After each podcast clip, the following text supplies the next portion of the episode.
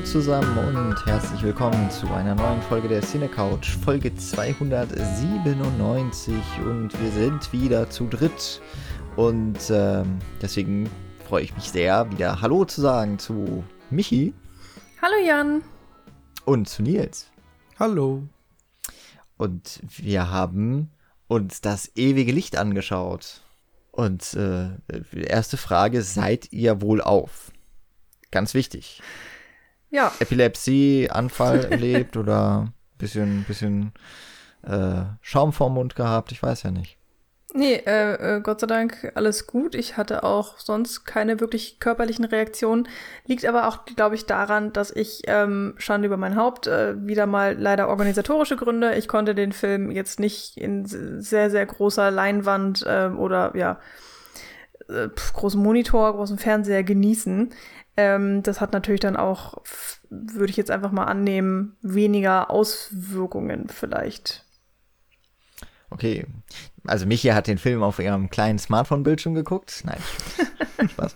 ähm, ich nehme an, Nils, du hast auf der großen Leinwand geschaut oder auf der großen Wand. Genau, die große Raufasertapete hier. okay. ähm, ja, also keine körperlichen Nebenwirkungen, Schaum vom Mund, ein bisschen auf intellektueller Ebene. Uh, okay.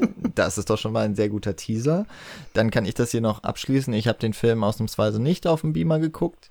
Ähm, schon auch aus Gründen, weil ich äh, wusste ja doch, dass es ein bisschen äh, Blinklicht wird und ähm, wollte da jetzt eben nicht unsere neue Mitbewohnerin, den, äh, den noch nicht so lange hier lebenden Hund, der natürlich, wenn er noch einer wach ist, nicht ins Schlafzimmer geht und nicht, sich nicht in sein Bett liegt. Und dann äh, wusste ich nicht, wie der darauf reagiert. Deswegen habe ich hier immerhin auf dem äh, mittelgroßen Fernseher, mittlerweile wäre es wahrscheinlich ein kleiner Fernseher, äh, geschaut. Aber mit Ambilight. Und das ist geil. Das kann ich schon mm. mal sagen. Das hat richtig Spaß gemacht. Ähm, insofern war da auch nochmal Verstärkung. Epilepsie habe ich, glaube ich, nicht. Aber es ist schon immer mal so, wenn das gerade anfängt, ist mir kurz ein bisschen unwohl und ich brauche immer so einen Moment, mich reinzufinden. Ähm, also so, so eine gewisse Angespanntheit habe ich dann schon. Deswegen körperliche Reaktion ja.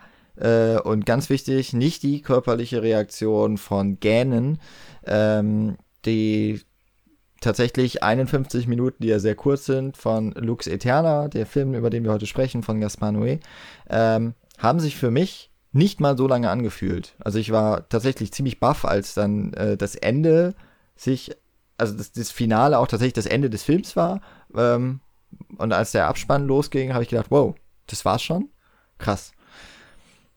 Also äh, würde ich sagen, eigentlich ein, zumindest aus, aus dieser Perspektive gesehen, ein rundum gelungenes äh, Filmabendchen. das ist ja nicht mal, ist halt nicht abendfüllend an sich. Nee, ähm, das stimmt. Also da bin ich ein bisschen neidisch, vielleicht auch auf das äh, Ambilight. Das stelle ich mir tatsächlich auch sehr, sehr cool vor. Und ähm, ja, ich glaube, auch wenn jetzt bei mir vielleicht visuell der Film nicht so krass äh, durchdringen konnte, wie vielleicht hoffentlich bei euch, also da können wir uns dann ja mit unseren Erfahrungen hoffentlich ergänzen, aber nichtsdestotrotz, glaube ich, inhaltlich haben wir ja alle das Gleiche gesehen.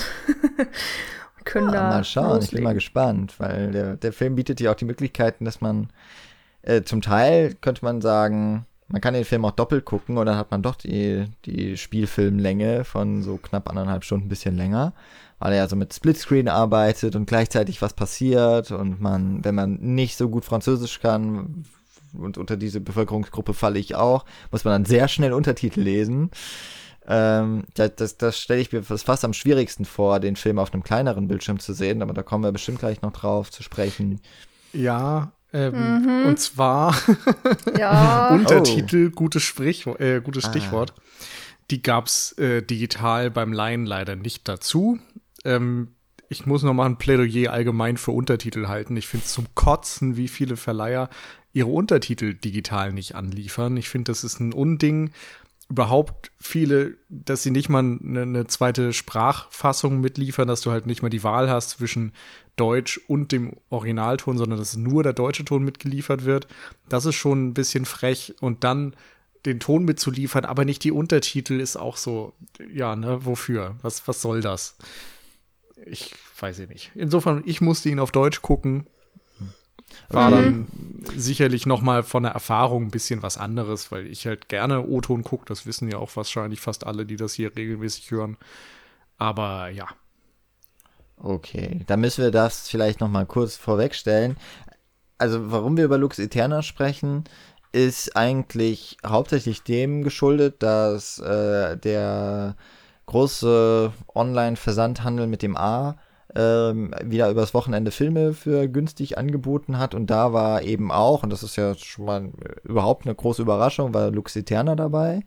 Und dadurch wurde, glaube ich, Nils vor allem nochmal aufmerksam. Und ich hatte, ich nehme jetzt einfach mal an, dass Michi den Film auch digital sich dort drüber geliehen hat. Genau. Ähm, und ich habe bei meinem letzten, tatsächlich allerletzten Mal, dass ich mir Filme gekauft habe, äh, endlich einen Geburtstagsgutschein eingelöst und da, da, kamen genau zwei Filme raus und das waren dann die Mediabooks von Climax und äh, eben Lux Eterna. Also zum einen mag ich ja Gaspar Noé sehr gerne, das äh, werden die äh, geneigten ZuhörerInnen schon wissen. Und ich habe auch jetzt zumindest mal von diesem Regisseur die meisten Mediabooks in meiner Sammlung. ähm, also es sind jetzt drei. Ähm, und tatsächlich bis auf also alle seine rein Regiearbeiten, Langfilme, die schon erschienen sind in Deutschland, habe ich sie auch alle im Heimkino in irgendeiner Fassung. Und äh, deswegen, da, das hat, die haben sich dann irgendwie obwohl ich Climax schon kannte und Lux Eterna ich mir ein bisschen unsicher war, ob ich dafür gefühlt so viel Geld ausgeben möchte, weil es eben dann doch nur ein mittellanger Film ist, haben die dann letztlich doch das Rennen gemacht, weil halt Gaspar Noé draufsteht und irgendwie muss man ja irgendwo mal anfangen mit Komplettisierungswahn. ähm, und dadurch hatte ich jetzt zumindest dann den Zugriff auf äh, Sprachfassungen und Untertitel dazu. Wobei ich jetzt nicht genau geguckt habe, wie, inwieweit die Untertitel dann nochmal ein bisschen weiter sind. Aber ähm, ja, und ein schönes Bild. Aber ich glaube, das ist ja digital mittlerweile auch durchaus möglich. Dass das, ja, äh, genau. dass das da nicht zu wünschen übrig lässt. Ja, klar. Also ich meine, wenn du das ultimative Erlebnis haben möchtest, dann brauchst du halt eine Blu-ray oder mittlerweile dann schon die 4K-Discs, weil die einfach viel weniger komprimiert sind. Aber ich meine, es ist jetzt ja ein doch eher kleinerer Film, der in Innenräumen, einem Set spielt und dementsprechend jetzt nicht mit seinen 70 Millimeter Naturaufnahmen punktet oder so, wie wir das zum Beispiel bei Koyanis Katsi kürzlich hatten. Genau, ja. Ähm, dann aber noch mal kurz die, auch die Frage zur Sprachfassung. Im Originalton ist es zumindest mindestens zweisprachig, dass sie auf Französisch und Englisch sprechen. Ähm, also der, der Film spielt ja in, also nehme ich an zumindest, in Frankreich. Ähm, aber es sind auch ein paar Amerikaner mit am Set. Äh, wurde darauf geachtet? Wurde darauf Wert gelegt in der Synchro? Ja, mhm. das wurde dann tatsächlich auch nochmal extra drüber synchronisiert. okay. Also man hat das schon deutlich gehört. Das war jetzt halt nicht der äh, tatsächliche Originalton und es war tatsächlich auch teilweise nicht mehr so ganz 100% lippensynchron. Und, ja, es ja. waren halt die Sprecher, ne? damit die Sprechrolle mhm. die gleiche bleibt. Im Grunde, ähm, ich frag naja, dann mal aber es dich. gab ja tatsächlich auch Rollen, die nur Englisch gesprochen haben. Wenige, ja. Also die Models zum Beispiel. Und also da hätte man ja gar nichts machen müssen. Aber das, also ich weiß nicht, ob das da mit Tonrechten und was ist. Ich wollte halt gerade fragen, ähm, hatten die einen französischen Akzent beim Englisch sprechen? Denn hier war halt ein deutlicher deutscher Akzent beim Englisch zu merken. Ja. Und ich habe mich gefragt, ob das dann halt so ein Angleichen sein sollte. Ähm, also die, die Models, die jetzt Michi gerade angesprochen hat, also Abby ist es ja vor allem, glaube ich, die spricht, die ist ja, glaube ich, auch Amerikanerin, dieser Produzent, Regisseur, der dazu hm. kommt, der, ist, der soll ja auch, glaube ich, aus Amerika kommen. Ich kenne den jetzt nicht, aber ähm, also habe ich jetzt noch nicht nachgeguckt. Ähm, Charlotte Gainsbourg hat ja auch schon viele englischsprachige. Also sie hat jetzt, ich würde sagen, sie hat einen relativ, sie hat relativ wenig Akzent. Und äh, bei Beatrix Dalle ist ein bisschen mehr aufgefallen, aber jetzt auch nicht so krass. Und äh, dann gibt's ja noch die, den, den Aufnahmeleiter, der auch immer mal so ähm, mhm. als, als, Inter, äh, als, als Dolmetscher quasi agiert oder als Me äh, Medium äh, zwischen den, den ähm, verschiedenen Personen in den Sprachkreisen bei dem, glaube ich, war schon so ein bisschen französischer Akzent drin, aber auch jetzt nicht so stark. Auf jeden Fall habe ich keinen deutschen Akzent festgestellt im, im Englischen. Insofern spräche das schon dafür, dass da dann tatsächlich eine einen Versuch unternommen haben, die Sprachen insofern anzugleichen oder dieses Gefühl mit zu transportieren. Ich weiß jetzt nicht, ob das gelungen ist.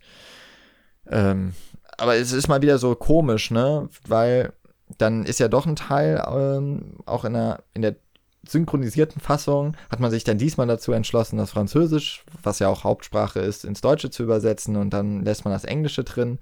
Wäre es jetzt ein englischsprachiger Film gewesen mit ein paar französischen Sätzen, hätte man wahrscheinlich das Französisch drin gelassen. Also mhm. es ist auch, klar, man geht immer nach der Sprache, irgendwie, die am ehesten gesprochen wird, die, die quasi die, die primäre Sprache ist dann auch. Aber es ist ja trotzdem total absurd in einem mehrsprachigen Film, aber ich kann mich daran erinnern, dass ich Les Miserables, äh, ganz kurzer Exkurs, Les Miserables, die Musical-Verfilmung von Tom Hooper, heißt du, glaube ich, ne?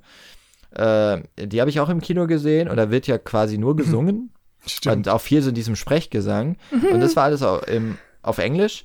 Und tatsächlich waren wir aber in der deutschen Fassung. Das heißt, wenn sie dann mal diese fünf, sechs Sätze im Drehbuch, die nicht gesungen, wo nicht dabei steht, wahrscheinlich äh, singen das irgendwie, die waren auf Deutsch. Wo ich mich Und das waren wirklich hab, nicht mehr als fünf oder sechs. Ja, ja wo ich mich wirklich frage, wer, wer geht denn da, also die werden im Synchronstudio eh schon gewesen sein, die Leute, mhm. weil dafür kann ja niemand jemanden herbestellen. Beziehungsweise das zahlt doch kein Mensch. Ja, aber ich erinnere mich da auch absurd. immer an Inglourious Bastards, wo ja. ja. der Punkt des Films ist, dass dort Französisch, Englisch, Deutsch gesprochen wird und es eben ähm, ja nicht immer verstanden werden kann und in einigen Situationen dann eben doch oder dass ein Akzent verräterisch ist. Also es geht gerade um dieses Sprachgefühl und dann wird es halt trotzdem so halbwegs übersetzt, dass dann Englisch Englisch bleibt, aber Französisch wird auch zu Deutsch zusätzlich zu dem sowieso schon Deutschen und so. Äh, ist ein schwieriges Thema. Ähm, was man zumindest noch mal sagen muss, ist, es ist nicht immer die Schuld des Verleihs. Es äh, gibt ja dann meistens eine Tonspur, die eben die Originaltonspur ist, die du dann bekommst, und du bekommst eine sogenannte ME-Spur, also Music and Effects, wo im Grunde alles drauf ist, außer den Dialogen.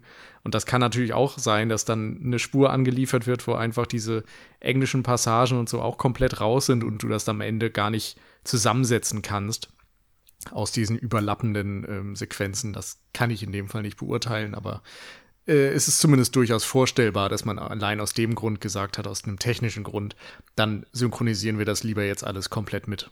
Also ja, bei der ähm, Fassung, die, die wir jetzt gesehen haben, ähm, waren die Untertitel dann ja auch eingebrannt. Also das waren jetzt keine Untertitel, die man halt jetzt vom Stream hätte nochmal anpassen können, auswählen können. Die fand ich halt leider auch unfassbar störend, weil die einfach in komplett Großbuchstaben richtig groß waren. Der Rhythmus war auch irgendwie ein bisschen merkwürdig und wo die im Bild waren. Und ja, gerade bei so einem visuell äh, interessanten Film, ähm, also ich fand es teilweise dann ablenkend und anstrengend. Das hätte ich mir echt ein bisschen anders gewünscht. Ähm, also weiß ich jetzt ja natürlich nicht, wie das bei dir war, Jan, wo du ja dann komplett alles mit Untertiteln gelesen hast. Das ist ja dann auch noch mal ähm, kann ja auch dann, ich weiß nicht, nicht ablenkend sein, aber ja, du hattest ja schon gemeint, man muss schnell mitlesen. Untertitel sind ja immer so eine Sache, ne? Da kann man ja auch irgendwie stundenlang drüber diskutieren. Ist es jetzt besser, in äh, O-Ton zu hören, aber dann eben mit Untertiteln oder inwiefern ist das ein zu großer Eingriff in das Seherlebnis? Also gerade wenn man den Film ja vielleicht auch wirklich gar nicht kennt und sich da hundertprozentig drauf einlassen möchte und so weiter. Ähm, ja, hier in dem Fall, also in manchen Passagen fand ich es echt nervig und auch die Texttafeln, ähm, da gibt es ja dann auch drei oder vier von oder so, die wurden dann genauso sperrig und hässlich untertitelt. Und ähm, ja, alles irgendwie ein bisschen, bisschen schade, weil ich das Gefühl hatte, es ist so ein bisschen lieblos gemacht gewesen, wenn man es jetzt ganz böse ausdrücken möchte. Und ähm, ja, also ich hätte mich auch sehr darüber gefreut, wenn ich den einfach äh, auf Französisch mit Untertiteln hätte schauen können. Im besten Fall kann man einfach fließend Französisch und braucht das alles nicht, aber da ähm, liegen meine sieben Jahre Schulfranzösisch leider sowas von viel zu lange zurück, als dass ich dann noch irgendeinen Satz, glaube ich, verstehen hätte können. Okay, wir, selten, dass wir so viel über so technischen Kram und eigentlich extra diegetische Sachen sprechen kommen, bevor wir zum Film schauen, äh, überhaupt über, übergehen. Aber da muss ich doch noch kurz jetzt auch von der Seite noch erwähnen, ich weiß jetzt nicht genau, wie das mit den Untertiteln und den äh, Texttafeln bei euch mit den äh, Übersetzungen aussah, aber es ist tatsächlich so, auch bei der Blu-ray, ähm, dass die Untertitel, die ja normalerweise zentriert im unteren Bildschirmrand angesiedelt sind, äh, die sind hier nicht so. Die sind mal links, die sind mal rechts, die sind schon immer eher unten. Ähm, aber sie wandern quasi, je nachdem wer spricht. Wenn äh, Beatrice Dahl links im Bild zu sehen ist und sie spricht, äh, dann ist auch der Untertitel links. Und wenn Charlotte Gainsbourg spricht, dann ist auch der ähm, Untertitel rechts, wenn sie in der rechten Bildhälfte ist. Und ich glaube, er war sogar ähm, rechtsbündig. Bin ich mir jetzt ja. nicht mehr zu 100% sicher. Also, mhm. und da wird tatsächlich mitgespielt und das mhm. passt. Also, in dem Fall, wir kommen dann jetzt auch gleich da noch dazu, wie es zum, zum sonstigen äh, visuellen Stil des Films passt oder zu, zu den, äh, zu der Form. Äh, da würde ich sagen, haben sie schon eine, eine Möglichkeit gesucht, den Untertitel passend zu der Filmsprache auch zu integrieren. Was aber auch verwirrend ist zum Teil. Zumindest jetzt äh, in der Fassung, wie ich es gesehen habe. Ähm, aber vielleicht ist es ähnlich dann auch im, äh, in der Synchronfassung. Ja, es war auf jeden Fall interessant, wenn in dem Moment, wo man den Splitscreen hatte, im rechten Bild ist man dann meinetwegen äh, Beatrice hinterhergelaufen. Sie hat irgendwas auf Französisch geflucht, was dann halt auf Deutsch synchronisiert wurde. Und im rechten Bild ist man einem der Amerikaner gefolgt, die dann halt Ameri äh, Englisch geredet haben und dann hatte man deutsche Untertitel. Also das war so ein drei Sprachenwirrwarr dann auf einmal. Also nee, eigentlich nur zwei Sprachenwirrwarr, weil Französisch ja wegfällt. Ähm, aber ja, das, das, ähm, das war interessant. Vor allen Dingen, das ist ja auch so das Absurde dann, ich, ich verstehe ja Englisch sehr gut. Das heißt, ich habe die deutschen Untertitel für das für die Amerikaner habe ich ja gar nicht gebraucht. Das heißt, die habe ich dann in dem Fall gar nicht gelesen, sondern habe versucht, mich dann halt auf die Tonspur zu konzentrieren und äh, ja, das ist ein bisschen durcheinander alles. ja, aber das passt ja auch so ein bisschen dazu. Also zum äh, ja, einen ja, das Durcheinander das ist irgendwie Konzept. Passt Mhm. Das passt zum, zum Film, äh, das passt vielleicht auch ein bisschen zu Gaspar Noé, vielleicht passt es auch ein bisschen dazu, wie wir heute hier diese Folge haben, weil es auch vielleicht, es ist mal was anderes, weil wir haben, glaube ich, bislang nur einmal über einen Kurzfilm gesprochen, das war damals mit dem, äh, oder da haben wir auch über mehrere Kurzfilme gesprochen mit David, äh, ehemaliger Kommilitone, der dessen Filme, die er selber gedreht hat, mal besprochen haben. Und ich glaube, sonst über kurz- oder mittellange Filme haben wir so gut wie noch nie gesprochen. Ähm, aber ja, mit jetzt so den 50 Minuten, ein paar gequetschte, ist es ja auch kein ganz, ganz kurzer Film. Also, äh, ich glaube, so viel inhaltlich muss man nicht sprechen, aber wir können vielleicht ähm, erstmal noch über die Person so ein bisschen dahinter und vielleicht eine Art von Vorverständnis. Das ist, passt, ist ja vielleicht auch immer mal ganz gut. Ähm, wir haben ihn jetzt schon häufiger erwähnt. Der Regisseur und Drehbuchautor ist Gaspar Noé. Ähm, wir haben bislang nur eine Folge über einen seiner Filme im Archiv. Das war die 239 und zwar zum quasi noch letzten, zumindest deutschen Kinofilm, äh, also in Deutschland gestartet im Kinofilm. Das war Climax. Da hatte ich Camille von den ehemals Archivtönen zu Gast. Das war ganz cool. Den hatte ich, war ich damals im Kino mit Daniel vom Spätfilm. Auch eine sehr schöne Begegnung gewesen. Ähm, und ja, ich habe das da auch mindestens da schon einmal erwähnt. Äh, ich habe ja meine Bachelorarbeit über die Filme von Gaspar Noé geschrieben, die bis zu dem damaligen Zeitpunkt erschienen waren. Ähm, also noch nicht über Love, aber den habe ich mittlerweile zum Beispiel auch nachgeholt. Und ich bin großer Fan, obwohl die Filme ja weder einfach sind, noch Filme, wo man wirklich eigentlich guten Gewissens sagen kann, die finde ich voll toll, die sind großartig, ich liebe diese Filme, aber äh, immer wenn ich krank bin, gucke ich mir die an und fühle mich besser. ja, genau, weil dann sehe ich immer, wie es einem noch schlechter gehen kann. Nee, aber Irreversibel zum Beispiel gehört zu, so absurd es ist, er gehört zu meinen absoluten Lieblingsfilmen, weil es äh, ein Film ist, der wie kaum ein anderer es schafft, mich zu berühren, äh, emotional und auch physisch mitzunehmen. Eine ganz, ganz krasse Erfahrung gewesen. Ich weiß gar nicht, ob man jetzt nochmal wirklich die Möglichkeit hat, diesen Re-Release im Kino. Und dann ist aber, glaube ich, der Straight Cut, den er jetzt ja gemacht hatte zum Jubiläum, ich weiß gar nicht mehr. Ähm, auf jeden Fall über Studio-Kanal rausgekommen ist. Dazu habe ich mir mehr noch das Steelbook geholt, das natürlich original verpackt hier rumsteht. äh, aber ich konnte mir trotzdem vorstellen, selbst wenn es dieser Straight Cut ist, bei dem ich sehr skeptisch bin, dass das im Kino nochmal eine krasse Erfahrung wäre, einfach weil er ja auch visuell so überbordend ist. Und jetzt gerade, äh, noch zum Zeitpunkt der Aufnahme, findet Cannes statt. Und ich glaube, Vortex wurde noch nicht gezeigt. Ähm, aber der neue Film, eben Vortex von Gaspar Noé, ist dort auch, wie jeder neue Film von Gaspar Noé, relativ kurzfristig mit ins Programm aufgenommen worden. Irgendwie, der kommt nie am Anfang, sondern immer so kurz davor. So war es, glaube ich, auch bei Lux Eterna, der so aus dem Nichts gekommen ist. Für mhm. alle, die sich mit. Aber das, so ist es irgendwie immer. Die Filme von Gaspar Noé kommen aus dem Nichts, sind auf einmal da, alle freuen sich, alle haben immer ein bisschen Schiss und ähm, der Skandal ist vorprogrammiert. Wie ist ja. denn euer Verhältnis zu den Filmen von Gaspar Noé? Also ich, ähm, ich würde sagen gemischt. Also ich fand Gaspar Noé früher sehr spannend und ich bin nicht sicher, ob das daran liegt, dass ich diese Art von Film früher spannender fand oder dass seine Filme in seiner früheren Phase einfach spannender waren.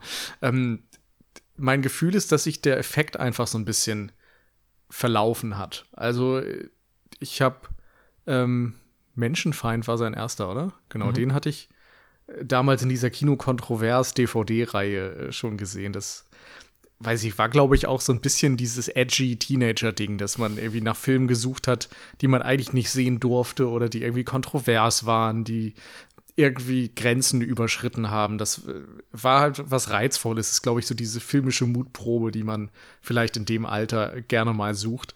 Und da passen seine Filme natürlich wirklich perfekt ins Raster und ähm, haben mich damals eben auch wirklich so ein bisschen, wie du es äh, beschrieben hast bei Irreversibel, haben die mich einfach irgendwie mitgenommen und ähm, so, ein, so einen Tritt in die Magengrube verpasst, den man sich irgendwie von diesem Film aber auch erhofft hat.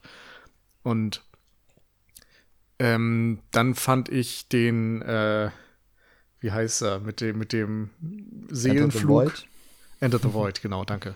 Äh, den fand ich extrem gut, extrem gelungen, ähm, faszinierendes Experiment.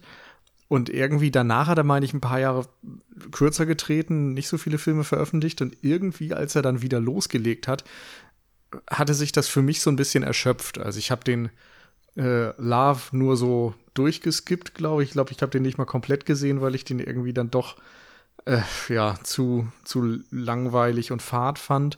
Ich habe Climax im Kino gesehen fand den teilweise ganz gelungen, auf einer technischen Ebene auf jeden Fall. Äh, aber diese, diese Provokation oder dieses, diesen Inhalt hat sich mir einfach nicht erschlossen. Für mich war das dann einfach zu sehr auf ne, sehr viele Effekte, auf Farben, auf Musik aus, aber weniger auf eine inhaltliche Aussage. Und habe aber immer wieder gehofft, dass er so ein bisschen diese Kurve kriegt und mir wieder irgendwas mitteilt. Und habe insofern dann bei Lux Eterna auch am Anfang schon gedacht, naja gut, das Mediabook muss ich mir jetzt nicht unbedingt kaufen, weil ich da dann zu skeptisch bin. Aber für einen Euro nehme ich den auf jeden Fall mal mit und schaue, was der Film mir so mitgibt.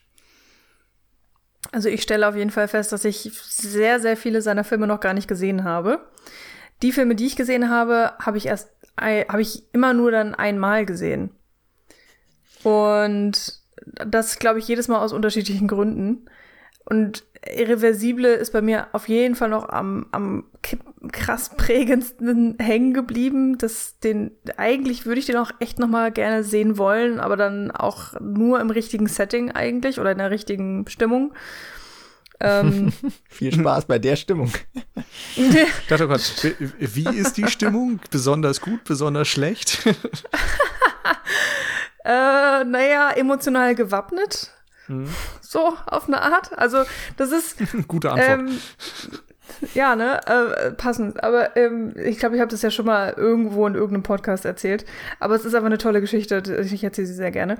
Weil ähm, ich Irreversible damals im ersten Semester irgendwann gesehen habe und das äh, der erste Film war, den Jan und ich damals zusammengeschaut haben und äh, wir kannten uns echt noch nicht richtig gut. Ähm, das war kein Date. Das nee, ja das stimmt, sagen. das sollte man vielleicht dazu sagen, ja. Wir waren, ja. ähm, Jan war der erste Mensch in Mainz, den ich, wo ich Hallo gesagt habe, also oder dem ich über den Weg gelaufen bin und wir haben zusammen den Hörsaal gesucht und ähm, dann saßen wir nebeneinander und ja, jetzt hier, wie viele Jahre später ist das? Zehn! Oh mein Gott, zehn Jahre später, fast.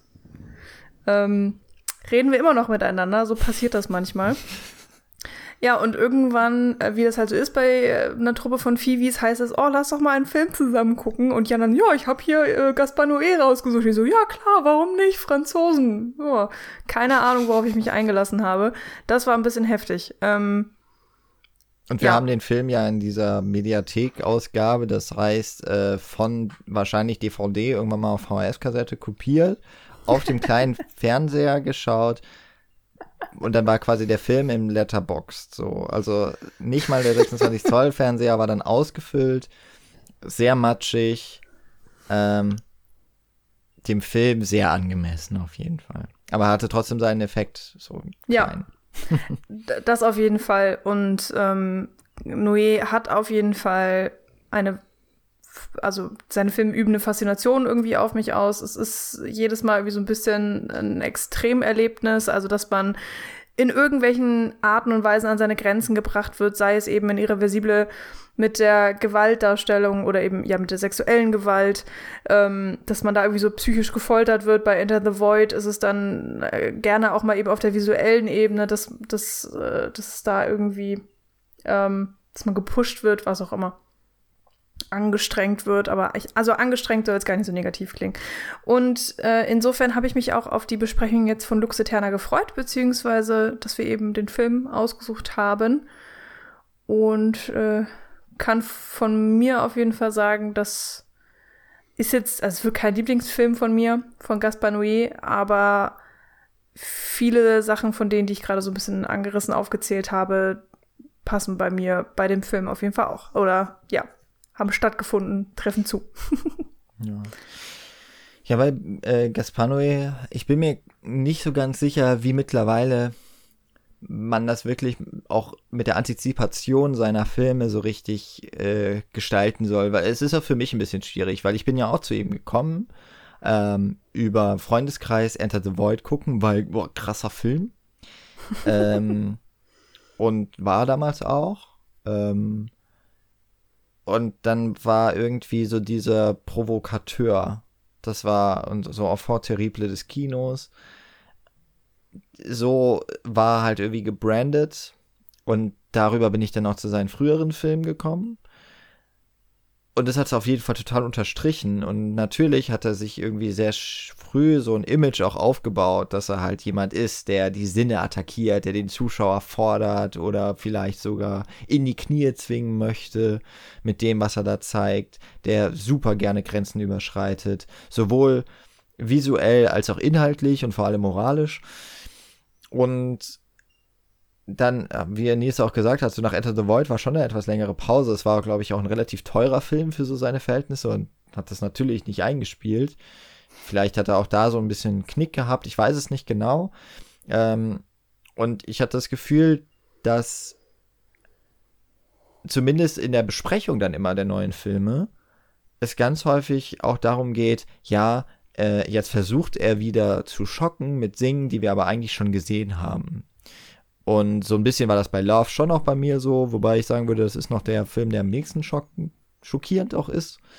Ähm, der einfach als, ja, vielleicht ein bisschen zu viel mit Sex zugepackte Rom, äh, also eine Liebesgeschichte eigentlich ja schon auch ist, aber eben auf Noé-Style. Ähm, und bei Climax war es dann auch schon teilweise so, das sind schon noch so die Schock-Szenen, äh, aber man hat das Gefühl, ich habe das schon mal bei ihm gesehen und ich habe es ja auch erwartet, dass es kommt und deswegen schockiert es mich nicht mehr so.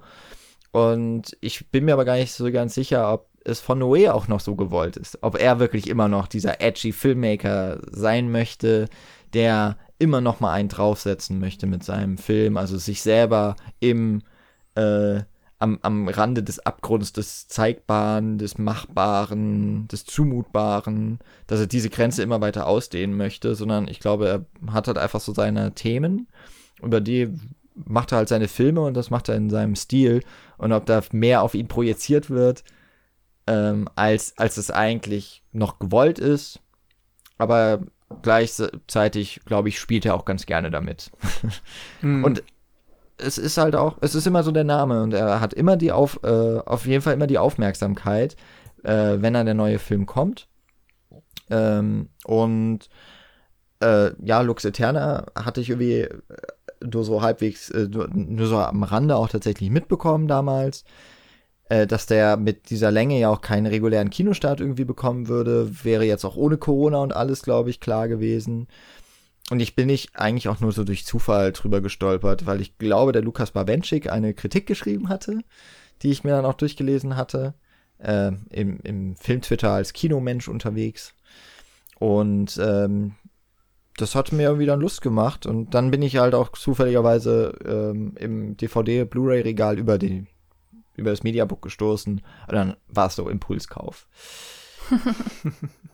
Ähm, ja. Also das, was du ähm, angesprochen hattest mit, ne, was, wie macht neue Filme, wie wird er wahrgenommen und so weiter, ist es gewollt oder nicht, finde ich halt ganz spannend, gerade vielleicht auch so ein bisschen hier bei Lux Eterna, weil der ja auch eine ganz interessante Entstehungsgeschichte hatte und jetzt eben nicht, weiß ich nicht, zwei Jahre lang geplant und ausgetüftelt worden ist, sondern das ist ja fast schon ein Experimentalfilm, mit dem wir es hier zu tun haben. Also äh, ich habe mir auch heute die Pressekonferenz, ähm, die damals in Cannes stattgefunden hat, also 2019, angehört und da erzählt er, dass er, der Film innerhalb äh, von kürzester Zeit entstanden ist, also sowohl die Idee als auch dann die Aufmachung. Es gab fünf Drehtage, was wirklich extremst wenig ist, also selbst für einen 50-Minuten-Film ähm, ist es halt ja schon heftig und irgendwie hat er dann auch gesagt, der Schnitt wurde erst weil zwei Tage fertig, bevor er dann auf Cannes vorgeführt wurde oder das irgendwas erzählt in der er aber Zeit. immer. Und das ja. ist ja auch irgendwie bei jedem zweiten Film in Cannes so. das ja, dazu. das stimmt auch. Aber ich glaube, irgendwie ist es bei ihm ja vielleicht auch so ein bisschen Programm. Vielleicht braucht er das ja. auch, äh, was weiß ich. Da könnte man jetzt auch wieder sehr viel spekulieren ja. und reininterpretieren. Aber ähm, was ich halt auf jeden Fall spannend fand, weil er nämlich auch gefragt wurde, so, ne, hatten sie das von vornherein vor? Wollten sie das? Wollten sie diese und diese Message rüberbringen? Und er eigentlich gesagt hat, ja, wir haben einfach drauf losgelegt. Ich wusste gar nicht, worauf ich hinaus wollte. Und dann sind mir die Ideen während des Films so entstanden. Also zum Beispiel auch der Splitscreen. Das kam ihm halt erst irgendwann beim Filmen, weil er halt gemerkt hat, ach, das wird alles irgendwie viel länger als gedacht und viel größer als gedacht. Und er hat dann er hat gesagt in der Pressekonferenz, er hatte auf einmal dreimal so viel Material, wie er eigentlich brauchte für das, was er vorhatte. Und dann hat er sich gedacht, oh ja, dann kann ich ja auch doppelt so viel Material zeigen, sozusagen, wortwörtlich mit dem oder, oder tatsächlich mit dem Splitscreen. Also das ist jetzt nicht so, ähm, dass das ja von vornherein langerhand geplant war, sondern dann vielleicht eine künstlerische Eingebung, wie man das auch immer ähm, sehen möchte. Und ähm, aber das ist ja irgendwie auch Filme machen und das ist ja irgendwie auch Kunst und da kann man jetzt sehr schnell in diese ganzen Metaebenen reinkommen, weil es ist ja auch ein Film über einen Film und so weiter. Aber ähm, finde ich auf jeden Fall spannend, dass er da jetzt vielleicht eher mit einem Bauchgefühl mhm. rangegangen ist, sozusagen.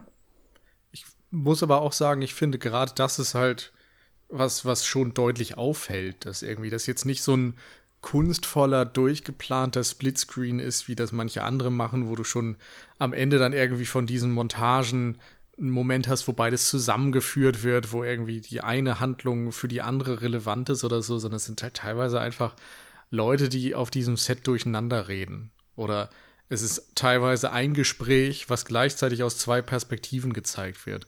Das ist so, und das so im, im günstigen Handkamerastil. Also klar ist es irgendwie kann man das wertschätzen, dass er da in sehr kurzer Zeit, in fünf Drehtagen, so einen Film äh, zustande bringt mit so viel Material und so weiter? Das schon. Aber wenn du dann siehst, naja, der macht halt auch lange Einstellungen mit Handkamera und lässt die einfach irgendeinen Quatsch erzählen, was sie sich da gerade am Set zurecht improvisieren, böse formuliert, dann ist das natürlich auch ein bisschen einfacher. Und das dann einfach zu entschuldigen mit, naja, ist halt Kunst, finde ich dann auch schwierig. Also naja, da muss dann also, auch ein bisschen was dahinter sein hast auf jeden Fall recht. Ich wollte das in erster Linie jetzt auch erstmal gar nicht werten, sondern ich wollte erstmal so, so ein bisschen sozusagen erzählen, wie das gekommen mhm. ist und darauf eingehen und sozusagen das, wie er das selbst auch erzählt. Ja. Ähm, muss man dann ja auch immer für bare Münze nehmen. Kann ja auch immer sein, dass man da so ein bisschen an der Nase rumgeführt wird, aber hätte ich, also nee, glaube ich nee, jetzt ich nicht, find, dass er der Grund führt. Ich finde das ja auch interessant. Ich glaube, also ich glaube ihm das auch, dass er da so vorgegangen ist. Ähm, ich für mich ist das eher folgerichtig, weil meine Eindrücke beim Schauen des Films eben auch waren so, naja, irgendwie wirkt das nicht gerade durchdacht, irgendwie wirkt das nicht ähm, zu Ende äh, äh, geplant oder konzeptioniert, sondern als hätte man halt irgendwie, ja, viel improvisiert, viel Material einfach mal gedreht und das am Ende irgendwie dann ein bisschen zusammengebaut und da natürlich dann auch wieder mit einer gewissen handwerklichen äh, Kunst oder mit einer Kunstfertigkeit zumindest gearbeitet. Also Noé weiß natürlich, wie, wie er das mit seinem Stil schneiden kann, wie er dort irgendwie am Ende so eine epileptisch anmutende Bilderkanone draus machen kann und einen pumpenden Score drunter legt oder sowas. Das funktioniert natürlich dann irgendwie, aber für mich würde ich sagen, funktioniert es dann eben in der Eröffnungssequenz von Irreversibel völlig anders und auf einem ganz anderen Level als alles, was in Lux Eterna passiert. Aber vielleicht müssen wir irgendwie das Ganze von einer anderen Seite nochmal aufrollen. Erstmal vielleicht vorne anfangen, was dieser Film eigentlich ist. Ja, ich dachte, jetzt kommt eigentlich auch noch von Michi äh, die quasi noch der Schritt vor der Entstehung, dass er, dass es ja ähm, von quasi Yves Saint Laurent dann ein gefördertes Kunstprojekt, Experimentalfilmprojekt werden sollte, äh, bei dem sie im Grunde nur vorgeben, die Darsteller sollen doch bitte unsere Kollektion tragen zu Schaustellen. Es soll kein Werbefilm sein, sondern äh, ist ja im Grunde dann ein mehr oder weniger ein Imagefilm für, äh, für das Modelabel, für die Noé, glaube ich, auch schon häufiger gearbeitet hatte, auch, auch glaube ich, im letzten Jahr nochmal. Ähm, und die wohl davon ausgegangen sind, dass am Ende so 12 bis 15 Minuten rauskommen wofür wohl auch das Budget so ungefähr da, äh, also trotzdem knapp bemessen, aber dafür so ungefähr ausgerichtet war und Noé dann mit einem 51 Minuten kommt, der dann aber in Cannes läuft und dann äh, war es wohl allen recht oder egal, dass das jetzt auf einmal 50 Minuten ist. ähm, und der ja eigentlich dann noch mit dem Splitscreen eher so 90 Minuten ist, wenn man das jetzt einfach hintereinander schneiden würde, was ja zum Teil, äh, also klar, zum Teil haben wir einfach Gleichzeitigkeit wie äh, aus verschiedenen Perspektiven das gleiche gerade äh, zu zeigen. Teilweise sind es aber tatsächlich auch verschiedene Szenen, die parallel laufen. Ähm, also insofern schon mal total absurd, aber es passt auch wieder so zu ihm. Ne? Man gibt ihm Geld und freie Hand. Und man hat keine Ahnung, was dabei rauskommt. und das, und ich nehme es ihm auch ab, dass er das selber nicht immer weiß. Ich kann mir vorstellen, dass er so die Idee hatte, wo es hingehen soll, dieses Hexenthema, das ähm, ja angesprochen wird, das dürfte lange, das, das dürfte so ein Bild gewesen sein, wahrscheinlich die, die Endeinstellung. Da wusste er, da will er hin. Alles, was davor war, kann ich mir vorstellen, das, das war dann improvisiert. Man merkt es ab und zu auch mit äh, kurzen Schnitten dazwischen, wie man es zum Beispiel auch aus den Mumblecore-Filmen kennt, ähm, von ähm, Jakob Last zum Beispiel, ähm, Love Stakes oder Tiger Girl und sowas ähm, wo dann auch einfach Dialoge zum Teil einfach mal so kurz gecuttet werden, aber man es erkennt ähm, und das auch als künstlerisches Mittel genutzt wird. Das haben wir hier zum Teil auch. Ja, äh, ich, ich kann nicht so wirklich sagen, worum es in diesem Film geht, um ehrlich zu sein. Es ist, es ist das, äh, ich glaube, mit der normalen Inhaltsangabe kommt man da nicht relativ, äh, nicht so weit.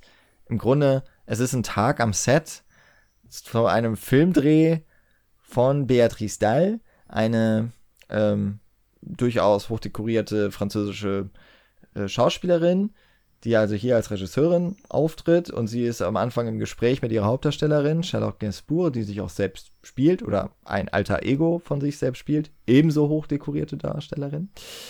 Und äh, die reden erst einmal über Filmerfahrungen, über Hexen, weil es auch in dem Film um eine Hexenverbrennung geht. Und dann ist es im Grunde der Weg von diesem Gespräch an das Set, wo der gegen die Regisseurin arbeitende ähm, Kameramann versucht, das Geschehen eigentlich nach seinem gut dünken, dann zu, zu, zu lösen. Und dann haben wir diese Schafott-Szene, die aus dem Ruder läuft. Und das ist das Finale. Genau, ist ja, also viel mehr als das ist es tatsächlich nicht. Also einfach dieser, dieser Drehtag, der komplett aus den Fugen läuft. Äh, oder einfach, ja, Horror-Drehtag wird es, glaube ich, auch gerne mal beschrieben. Genau, ja. das Einzige, was man noch hinzufügen sollte, denke ich, sind die Texttafeln, genau. dass eben am Anfang sogar ein Ausschnitt aus einem Film von Karl Theodor Dreyer gezeigt wird. Der übrigens, um nochmal den Rückgriff zur deutschen Fassung zu machen, der, glaube ich, auch dänisch bleibt und danach wird es dann erst Deutsch. Das war so ein bisschen absurd, weil ich erst dachte, ich wäre mhm. im O-Ton und dann erst später gemerkt habe, dass ich nicht im O-Ton bin. Das stimmt. Ich hatte mich auch schon gefreut, dachte, oh, das ist ja schön. Und dann so, oh, okay. ähm, Genau. Und äh, danach gibt's immer wieder Texttafeln mit Zitaten von bekannten Filmemachern, eben Karl Theodor Dreyer zum Beispiel, Jean-Luc Godard, äh, Rainer, Rainer Werner, Fassbinder, Fassbinder. und Louis Buñuel. Ah ja, genau. Und am Anfang steht ein Zitat von Dostoevsky, der einzige, der kein Filmemacher ist. Stimmt. Ja. Und alle sprechen oder fast alle sprechen dann eigentlich über das Filmemachen oder über den kreativen Prozess. Dostoevsky spricht über ähm, Epilepsie und den Moment vor einem epileptischen Anfall, der ja irgendwie so, so gottgleich von ihm beschrieben wird, dass er sagt, ich würde nicht meine Epilepsie gegen äh, keine Epilepsie eintauschen, allein wegen dieses grandiosen Moments. Und das passt natürlich dazu, dass äh, Noé dann immer gerne mal Filme macht, die am Anfang eine Epilepsie-Warnung haben, weil er ja eben dieses ganze Schnittgewitter und so weiter dann und, und dieses extrem triggernde Lichtblitzen äh, in seinen Film einbaut. Da vielleicht diese Triggerwarnung, die war auch bei euch davor geschaltet, oder? Ja. Gut da, man weiß bei, bei äh, Blu-rays ja dann auch nicht immer ganz genau, was ist davon jetzt zum Beispiel ein Vorspann, was ein einzelnes, ne, es gibt ja die FSK-Einblendungen ganz häufig und ähm, wenn man einen Film startet und da sind die auch davor gestellt. Ja, Warnhinweise, ganz, ganz äh, stilistisches Element von Noé. habt ihr den, äh, habt ihr dann, wart ihr drauf eingestellt schon vorher, dass sowas kommt oder? Wart ihr ein bisschen ähm, vor den Kopf gestoßen? Naja, ich war darauf eingestellt, dass Noé das halt gerne mal macht. Ich habe ja auch Climax und so weiter gesehen oder den, die Opening Credits von Enter the Void. Also es ja. passt halt total zu ihm. Ich wusste ja, aber ansonsten ähm, einfach nichts über den Film. Also ich wusste, ja. dass der 50 mhm. Minuten lang ist, dass der in Cannes Premiere hatte und das war's. Also keine Ahnung vom Setting, von der Story, von sonst was. Genau, ja, so ging es mir auch. Und ja, man rechnet dann mit irgendeinem Blitzlicht oder so. Du weißt natürlich nie, in welcher Ausformung kommt das. Also ist das jetzt zwei Sekunden oder ne, zehn Minuten? Und gerade, dass es halt hier auch in dieser unglaublichen Farblichkeit kommt, äh, hätte das, ich glaube, das, das hätte ich nicht unbedingt erwartet. Hm. Okay, sehr gut. Ähm, genau, wir haben die Zitate und so ein paar Sachen, die irgendwie einen, ja, wirklich rein chaotischen Film, äh, Drehtag beschreiben, mit super vielen Störfaktoren, die dazukommen. Und Michi, du hast es schon erwähnt, du hast so gesagt, Metakommentar oder überhaupt die Metaebene und dass es ja eigentlich ein Film übers Filmemachen auch ist da musste ich auch so dran denken, dass Nils sowas eigentlich immer ganz gut gefällt, habe ich so das Gefühl. Nicht unbedingt, wenn es vielleicht so on the nose ist, also wo man wirklich sieht, das ist jetzt hier Dreharbeiten, aber ähm, ich war, kann mich noch dran erinnern, bei der Besprechung zu Inception zum Beispiel, dass man ja auch, dass wir auch darauf gekommen sind, dass das eine mögliche Lesart ist oder mhm. zumindest etwas, was in dem Film mit drin steht, äh, mit drin steckt und äh, man sich gut vorstellen kann, dass sich äh, eben Regisseur wie Christopher Nolan auch durchaus Gedanken darüber macht, was ist eigentlich, was ist eigentlich die Kunst oder die Arbeit, die hinter so einem Filmdreh steckt. Und ich glaube, ein Großteil meiner Liebe für Brian De Palma rührt genau daher, dass er sich eben immer wieder mit dem Sehen und dem Zeigen und so weiter auseinandersetzt. Mhm. Und ähm, war das war das für dich jetzt ähm, weil ich halt jetzt weiß, dass sich das auch häufig positiv triggert. War das für dich hier ein positiver oder eher ein störender Faktor? Ähm, Gute Frage. Also zu, grundsätzlich hast du auf jeden Fall recht. Also eigentlich gefällt mir das. Ähm, aber ich mag es halt nicht, wenn es nur Staffage ist. Wenn ich das Gefühl habe, der ist jetzt halt am Set, weil das war irgendwie gerade einfach und dann, dann sind sie da halt. Sondern ich mag schon, dass da dann auch etwas mit ausgedrückt werden soll, dass man damit spielt, dass man eine Aussage trifft über das Filmemachen und so weiter. Ähm, und das tut Noé hier irgendwo schon, aber ach, irgendwie hat es für mich nicht funktioniert. Das war eher das Problem, glaube ich. Oder dass am Anfang eben deutlich wird, okay, hier sprechen Beatrice Dahl und Charlotte Gainsbourg miteinander in ihren fiktiven Versionen. Und dann reden sie und reden und reden und irgendwann denkst du dir, ja, okay, jetzt ist es halt im Splitscreen und dann sehe ich noch mal zwischendurch einen Schnitt zum Kamin, aber worauf möchtest du denn jetzt hinaus? Und so ein Stück weit hat mich das dann wieder an Climax erinnert, wo eben auch gerade am Anfang die Tänzer miteinander sehr viel sprechen und ziemlichen Unsinn eigentlich sprechen. Da merkst du schon, dass das eben keine allzu festen Dialoge sind und Laiendarsteller. Und hier sind es natürlich absolut keine Laiendarsteller, sondern, sondern sehr bekannte und begabte Schauspielerinnen. Aber ja, dadurch, dass es dann so ein bisschen direkt am Anfang an Fahrt verloren hat und mir nicht so ganz klar wurde, wozu, war es dann eher ein negativer Faktor. Hm. Vielleicht kommen wir aber dann trotzdem zu diesem Gespräch. Ich glaube, es wäre jetzt zu viel Spekulation und ich habe jetzt auch zumindest in dem Interview, das in dem Mediabook jetzt dabei war, nichts so direkt dazu gefunden, was er den Darstellerinnen da mit auf den Weg gegeben hat. Ob das jetzt wirklich alles, ich nehme an, es gab eine Idee, so ist es ja auch ganz häufig bei Impro. Man gibt so ein paar Stichworte und dann sollen die darüber reden. Ich denke, mhm. das mit der Hexenverbrennung und Schafott das ist, das ist schon ein, eine Sache, darauf wollten, sollten sie auf jeden Fall gehen. Und dann geht das Gespräch ja auch immer wieder zu ihren Dreherfahrungen zurück. Wo ich jetzt auch nicht weiß, basiert das zum Teil zumindest mal auf realen Geschichten. Da bin ich nicht firm genug mit insbesondere Beatrice hm. Dahl. Ähm, also für mich wirkte das fiktiv. Aber ja, aber weiß ich natürlich auch nicht hundertprozentig.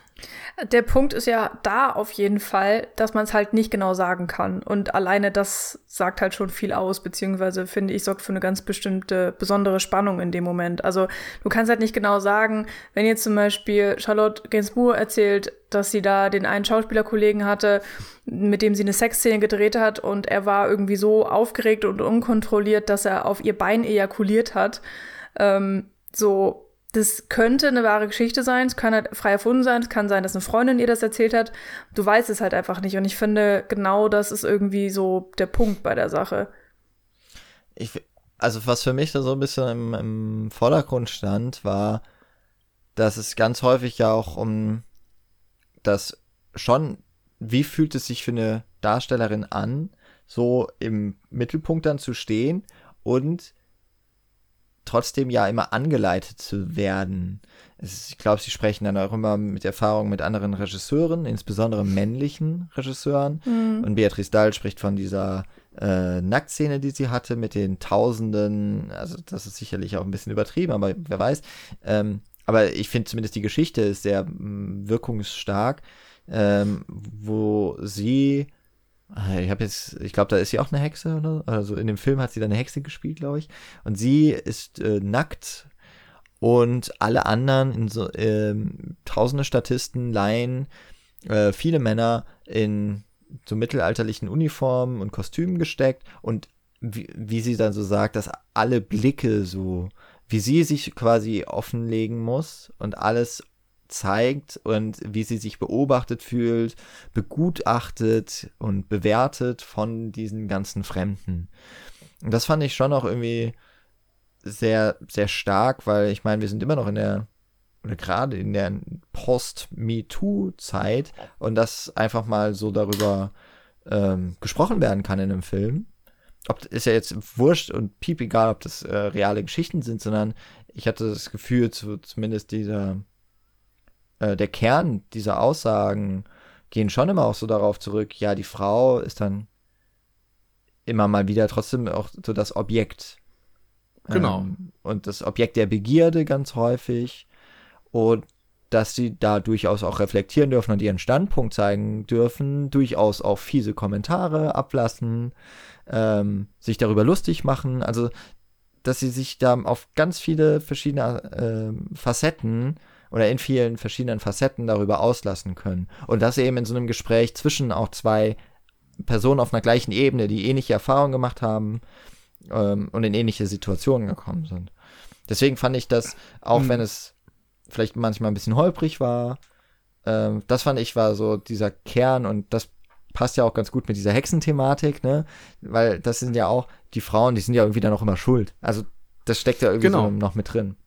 Also für mich ging es auch immer um ja um, um die Ausbeutung im Grunde der Frau und das hast du natürlich irgendwie bei den Hexen, wo äh, ne, aus, aus fadenscheinigsten Gründen irgendwie die, die Frauen verteufelt wurden und umgebracht wurden. Und so im Exploitation-Film geht es irgendwie auch immer darum, Frauen misogyn umzubringen und die, die Körper möglichst präsent in die Kamera zu halten, darzustellen.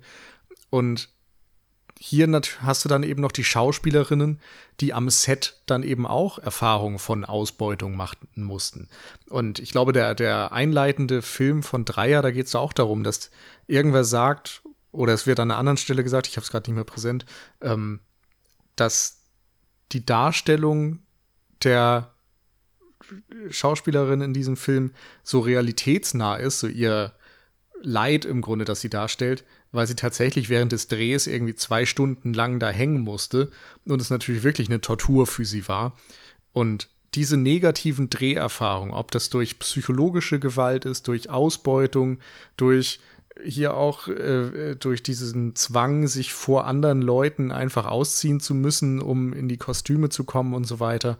Diese ganzen Kleinigkeiten, die sich so aufsummieren oder eben auch nicht mal Kleinigkeiten sind, sondern schlimmere Missbräuchlichkeiten sein können. Darum geht es schon in dem Film. Das denke ich auch, ist ein ganz zentraler Aspekt hier.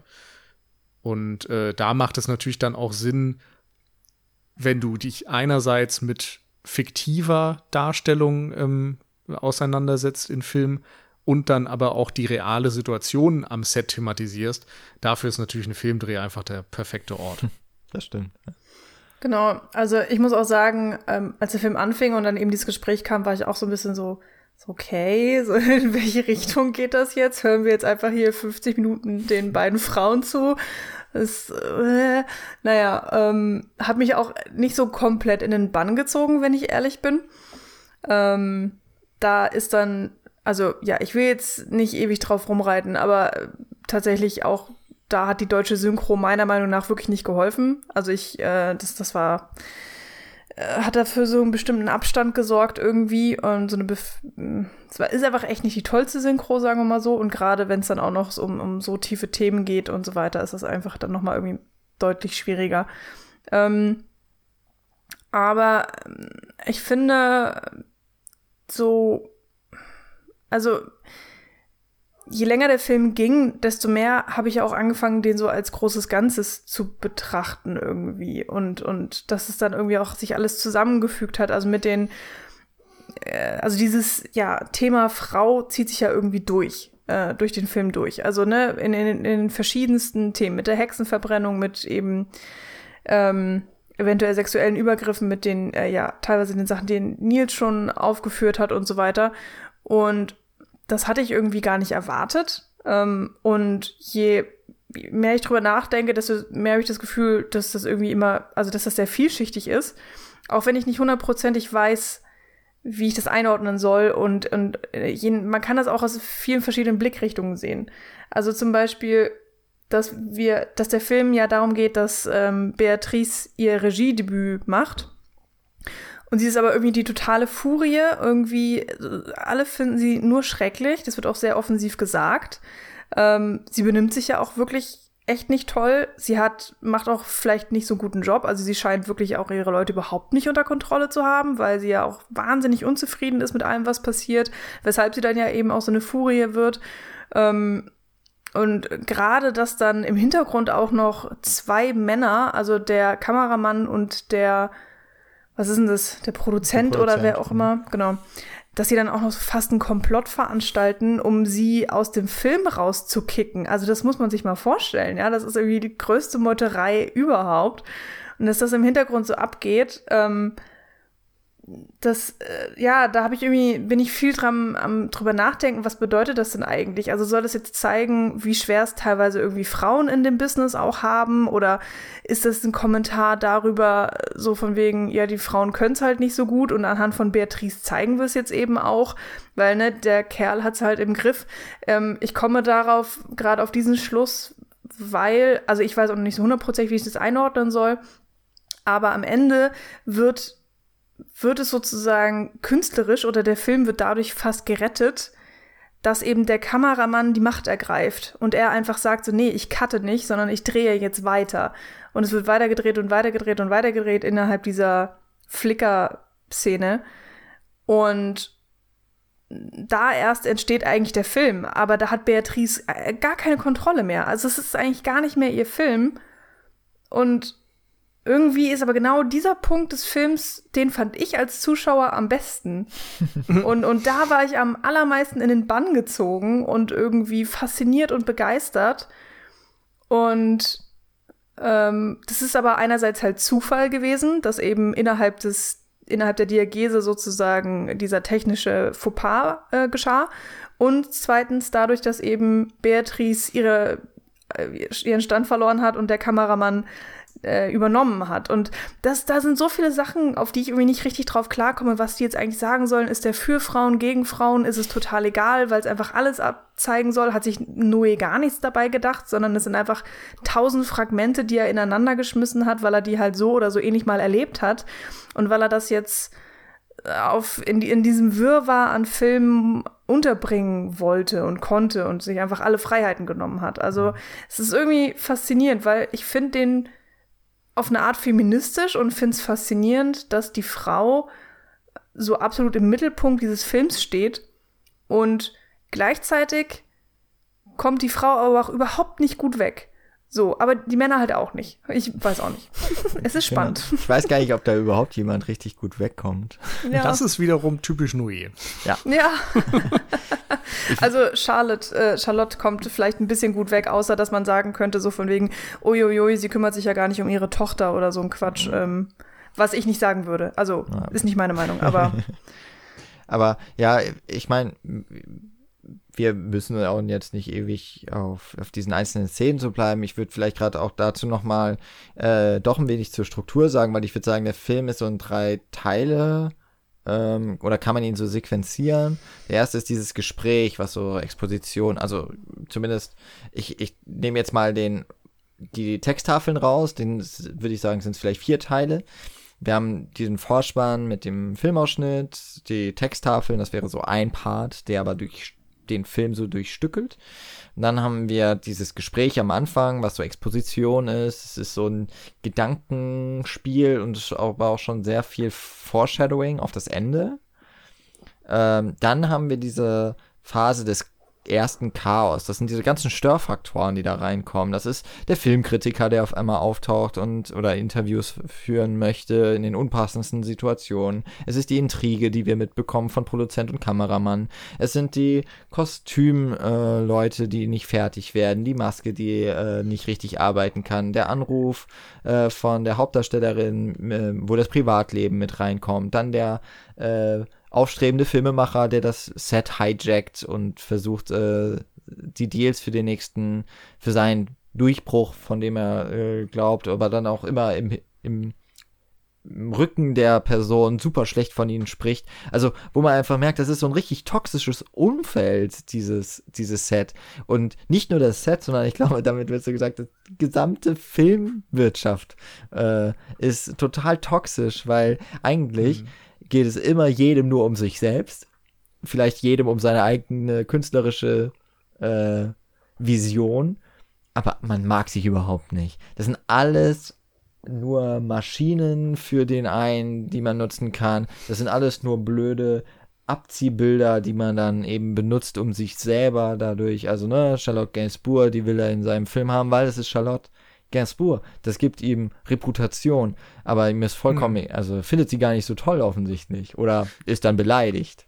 das ist ja exakt wieder die Ausbeutung im Grunde. Da wird ihr Name ausgebeutet, da wird die Arbeitsleistung ausgebeutet von anderen Leuten. Das passt da irgendwie komplett rein. Mhm. Und diese ganzen Störfaktoren, die münden dann im letzten Part. Das ist dann eben die tatsächliche Drehszene, ähm, wo es dann zu diesem Flicker-Moment kommt, also wo die Technik auch dann äh, auf einmal da niederliegt, es äh, zu ja, diesem, diesem Lichtstaccato kommt und äh, auf einmal die Rollen ändern, die, äh, wo sich aber vor allem zeigt, dieses Chaos am Set, das es schon vorher gab, führt auch dazu, dass in so einem, äh, dass einfach, wenn, wenn auch noch was schief läuft, überhaupt nichts mehr in die Fugen zurückgeht. Ähm, und natürlich dass es da noch diese äh, ganz fiese Beziehung gibt zwischen dem Kameramann, der ja für Jean-Luc Godard gearbeitet hat, hallo, äh, und der Regisseurin, die eigentlich halt am Set das Sagen hätte oder der Aufnahmeleiter hätte eigentlich am Set das Sagen, aber die werden alle von dem Kameramann, der so sehr von sich eingenommen ist, ähm, einfach überhört und der reißt es dann an sich. Und Sicherlich führt ganz viel an einem Filmset dazu, durch diese hierarchischen Strukturen, die es da gibt. Also zum einen, dass es immer jemanden gibt, der das Sagen hat, immer in den Departments auch. Aber es ist halt auch wahnsinnig gut strukturiert. Ihr, ihr wart ja selber auch bei, bei äh, Fernseh- oder Filmsets. Ähm, und das ist ja beeindruckend auch auf der, auf der einen Seite, wie gut da alles so eigentlich ineinander übergeht. Jeder macht genau sein Ding. Es gibt, wenn man mal in einem Set ist, wo es wirklich ein bisschen Geld gibt, ähm, dass wirklich jeder genau seinen Arbeitsbereich hat und der macht nur das. Dann gibt es eine Person, die gibt nur die Objektive. Es gibt eine Person, die zieht nur die Schärfe. Und ähm, jeder ist in dem, was er tut, dann auch wirklich gefragt. Und da macht er sein Ding. Und wenn da ein Fehler ist, dann ist klar, das war sein Fehler. Aber dann macht man es halt nochmal neu. Man kann es halt immer eigentlich dann auch hindeuten. Aber das führt natürlich auch dazu, dass es zu ganz schwierigen Situationen kommen kann. Wie dann wieder das Thema der Ausbeutung, dass es vielleicht Regisseure gibt äh, oder insbesondere eben die, die weiter oben in der Hierarchie, Hierarchie stehen, die ähm, auch ihre Machtposition ausnutzen. Und wie es dann eben am Ende hier auch passiert, der großartige Moment, diese Hybris vom Kameramann führt dann dazu, dass Charlotte Gainsbourg auch genau in diese Phase gezwungen, gedrängt wird, die sie zu einer wahnsinnigen Schauspielleistung bringt. Und das ist ja das, was am Anfang mit dem Dreier ähm, gezeigt wird, was glaube ich auf jeden der Regisseure, die genannt werden, äh, das ist glaube ich das Zitat von Fassbinder, dass er zum Diktator wird am Set, ähm, zum Beispiel. Und glaube ich auch viele von den Filmemachern, die generell noch über die Leute, deren Zitate da drin sind, äh, für Gaspar Noé als große Einflüsse genannt werden. Da wäre zum Beispiel noch Pier Paolo Pasolini.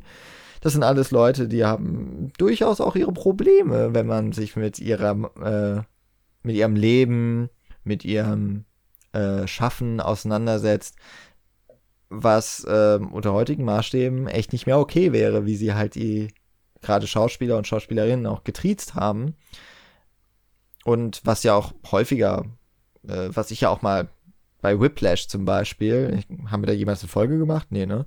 Ich glaube, das ist nur in den Gesprächen, die wir so hatten, den ich ja mhm. für extrem problematisch halte, genau wegen dieser Sache, wegen dieser moralischen Entscheidung oder diesem moralischen Dilemma, das da aufgegeben wird. Wie weit darf man eigentlich gehen, um ja. Exzellenz zu schaffen oder ist das dann am, von wem ist es quasi am Ende dann der, die Errungenschaft? Des Tyrannen oder des Unterdrückten, wenn der sich darüber oder dadurch erst so richtig ähm, entfaltet, wenn er ähm, nochmal in einen höheren Status kommt.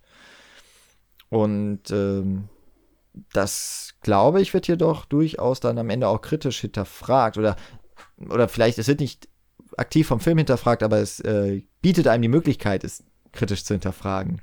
Ob man jetzt sagt, ist Beatrice Dahl am Ende die aufgibt, die rausgenommen wird aus dieser ähm, Gleichung, ist, ist sie deswegen schwach ähm, und macht der Kameramann genau das Richtige, weil er bekommt diese Schauspielleistung Oder ist der, der Kameramann total fehl am Platz da gerade und Beatrice Dahl hätte es eigentlich unterbunden, wenn er nicht dieses andere Ego auf der Seite gewesen wäre. Also ist da, kann man davon gut oder schlecht reden? Ist da jemand die Furie oder nicht?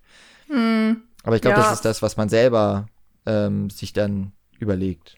Ja, zumindest finde ich, kann man sagen, wird da eben ein Muster repliziert. Nämlich das, was bei Dreier mit der äh, Schauspielerin passiert ist, diese Ausbeutung, dass sie zwei Stunden lang dort ähm, ihre Leistung bringen muss. Und hier ist es halt wieder so. Auf einmal ist da ein Fehler und es wird eben nicht Cut gerufen und trotz dieser ganzen Umstände muss es weitergehen, weil der Kameramann da seinen Willen durchsetzen will und seine Kunst erschaffen will und dann im Grunde zu diesem Diktator wird, in dem, äh, wie, wie in dem Zitat genannt von Fassbinder.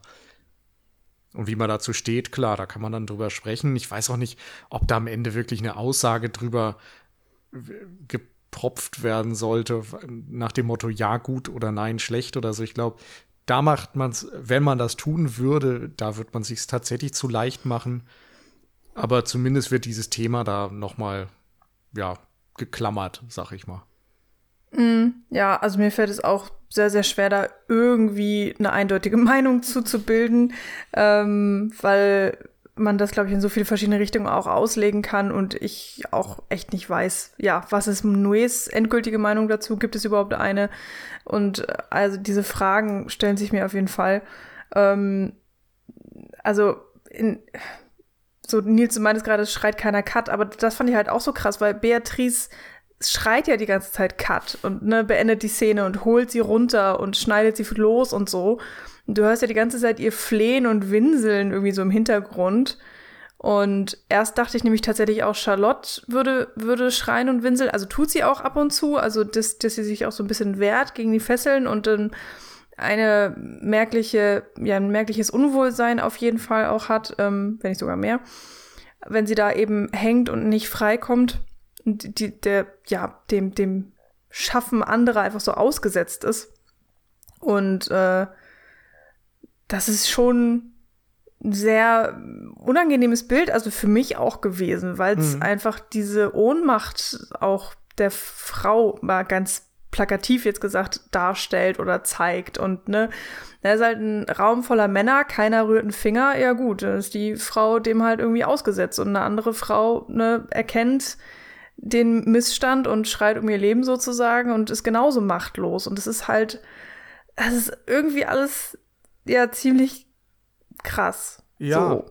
aber man kann es eben auch unter, also ohne das jetzt ähm, wegzureden oder wegzuwischen, ähm, kann man eben auch sagen, dass es dieses Leiden für die Kunst, was genau, äh, ja. was zumindest mhm. der Kameramann dann als höheres Gut sieht. Also für ihn steht die Kunst über allem und dem, der muss man sich dann im Zweifel unterordnen, auch wenn es weh tut und quasi auf die Zähne beißen und dadurch powern. So, ja, genau, leiden kann darauf, man später, äh, weil der Film bleibt ewig. Und das wäre zumindest eine These, die man hier vielleicht auch rauslesen könnte, ne, dass äh, große Kunst nur dann entstehen kann, wenn man eben auf nichts Rücksicht nimmt im Zweifel. Ja, genau, darauf wollte ich auch hinaus. Oder eben auch dieses, du kannst, äh, oder die, deine Kunst wird besser, wenn du irgendwie auch Leid erfahren hast. Ähm, es hat eine, ne, so von wegen, deine Kunst hat dann eine, eine größere Tiefe oder was auch immer. Da gibt's ja auch ganz, ganz unterschiedliche Meinungen und Diskussionen dazu, die ich persönlich tatsächlich auch sehr spannend finde. Und ähm, irgendwo denke ich auch schon, da ist ein wahrer Kern. Dann auch gleich natürlich immer die Frage, ne, nutzt der Zweck alle Mittel? War das richtig? Nutzt? Nein. Nein. Nutzt das Ergebnis. Nee. heiligt äh, der, der, Zweck heiligt, die Mittel. Genau. okay, da haben wir's. Ähm, und ähm, auch dann noch mal ein anderes Thema, was ich tatsächlich irgendwie ignoriert habe. In der Pressekonferenz sagt Noé, der Film geht ihm vor allen Dingen auch um Glaube und Religion. Und das hat er nicht so deutlich mehr ausgeführt oder ich habe es mir jetzt auch nicht so krass merken können. Aber ich dachte mir so, okay, das habe ich da irgendwie nicht so richtig drin gesehen. Also außer dass im Anfang in dem Gespräch zwischen den beiden das auch angesprochen wird und eben Beatrice auch sagt, ja, ja, ich äh, glaube an etwas Höheres an Gott und Charlotte sagt eben, ja, sie glaubt an gar nichts. Und ähm, wir haben auch das Kreuz als Symbol am Anfang und am Ende ähm, sehr, sehr, sehr, ja, sehr deutlich, sehr im, im Zentrum, im Fokus. Also weil ganz am Ende hast du, glaube ich, nur noch dieses Licht und dann wird das Kreuz auch eingeblendet mit diesem Dach da drüber. Ich gar nicht geschnallt, was das so richtig ist, wenn ich ehrlich bin. Ähm, oder ob das nochmal eine andere Bedeutung hat. Aber ansonsten hab, also sehe ich dieses Thema da jetzt nicht so richtig drin, wenn ich ehrlich bin. Das äh, hat halt so eine Kreuzigung, ne?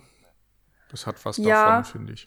Ach genau, und tatsächlich ähm, so ganz kurzer Moment im Film, wenn Charlotte von ihrer Tochter angerufen wird und ihre Tochter erzählt, dass äh, Jungs sie in der Schule festgehalten haben und ein war es nicht, dass sie auch ein Kreuz in sie reingeritzt haben und zwar anscheinend auf An ihre Vagina. Ja. Irgendwo. Ja. Ähm, ich gehe noch mal kurz einen Schritt zurück, weil ich glaube, was, ich bin mir gerade nicht ganz sicher, aber es würde zumindest zu Noé passen, dass er diese, dass er zu der Art von Künstler gehört, die ähm, behaupten würden, Kunst schafft man nur, indem man Grenzen überschreitet. Hm. Und das tut er auch hat er in seiner äh, in seinem bisherigen Schaffen zuhauf gemacht und äh, macht er immer wieder das ist dieses transgressive Element und ich ja, dazu komme ich dann gleich nochmal, warum ich diese Endsequenz, das ist pures Noé-Kino für mich, und dann komme ich aber dann gleich nochmal zu, ähm, zu dem Thema mit der Religion. Ich habe jetzt das, das äh, Interview noch nicht gesehen. Ich meine, das Thema Hexenverbrennung ist ja generell auch ein religiöses. Weil ähm, letztlich war es ja, sag ich mal, christlich motiviert, dass Frauen, die hauptsächlich eben aus der Rolle gefallen sind, entweder weil sie ähm, meistens eigentlich, weil sie irgendwie über Wissen verfügten und damit zur Gefahr wurden, dass sie dafür verteufelt wurden. Und ähm, hat ja dann vielleicht auch so ein bisschen diesen, das, das passt jetzt irgendwie dann auch mit diesen Schauspielerinnen, dass die halt auch leiden dafür müssen. Beatrice Dahl, die sich herausnimmt, einen Film drehen zu wollen. Und Charlotte Gainsbourg, die sich herausnimmt, die Hauptrolle in so einem Film zu spielen, vielleicht. Dass die quasi für dieses Törichte, äh, dass, dass die so auch in diesen KünstlerInnen ähm, diese Etage quasi mit aufsteigen, dass sie sich dort auf ein auf eine Ebene begeben, die eigentlich den Männern obliegt, glauben die Männer zumindest. Weißt du, das ist der Produzent, das ist der Kameramann, die, die da vor allem mhm. so oppositionell dann vorgehen. Und das, das basiert ja dann quasi auf diesem christlichen Glauben und ich ansonsten hat Noé zumindest in vorhergehenden Filmen auch immer schon mal, also ich, natürlich vor allem in Enter the Void, da ging es ihm um den Buddhismus, ähm, dem er sich, glaube ich, ein bisschen auch enger dann verbunden sieht. Dieses eine Buch, ich weiß jetzt nicht, wie es heißt, aber aus dem letztlich dann ja auch dieser Seelenflug entstammt.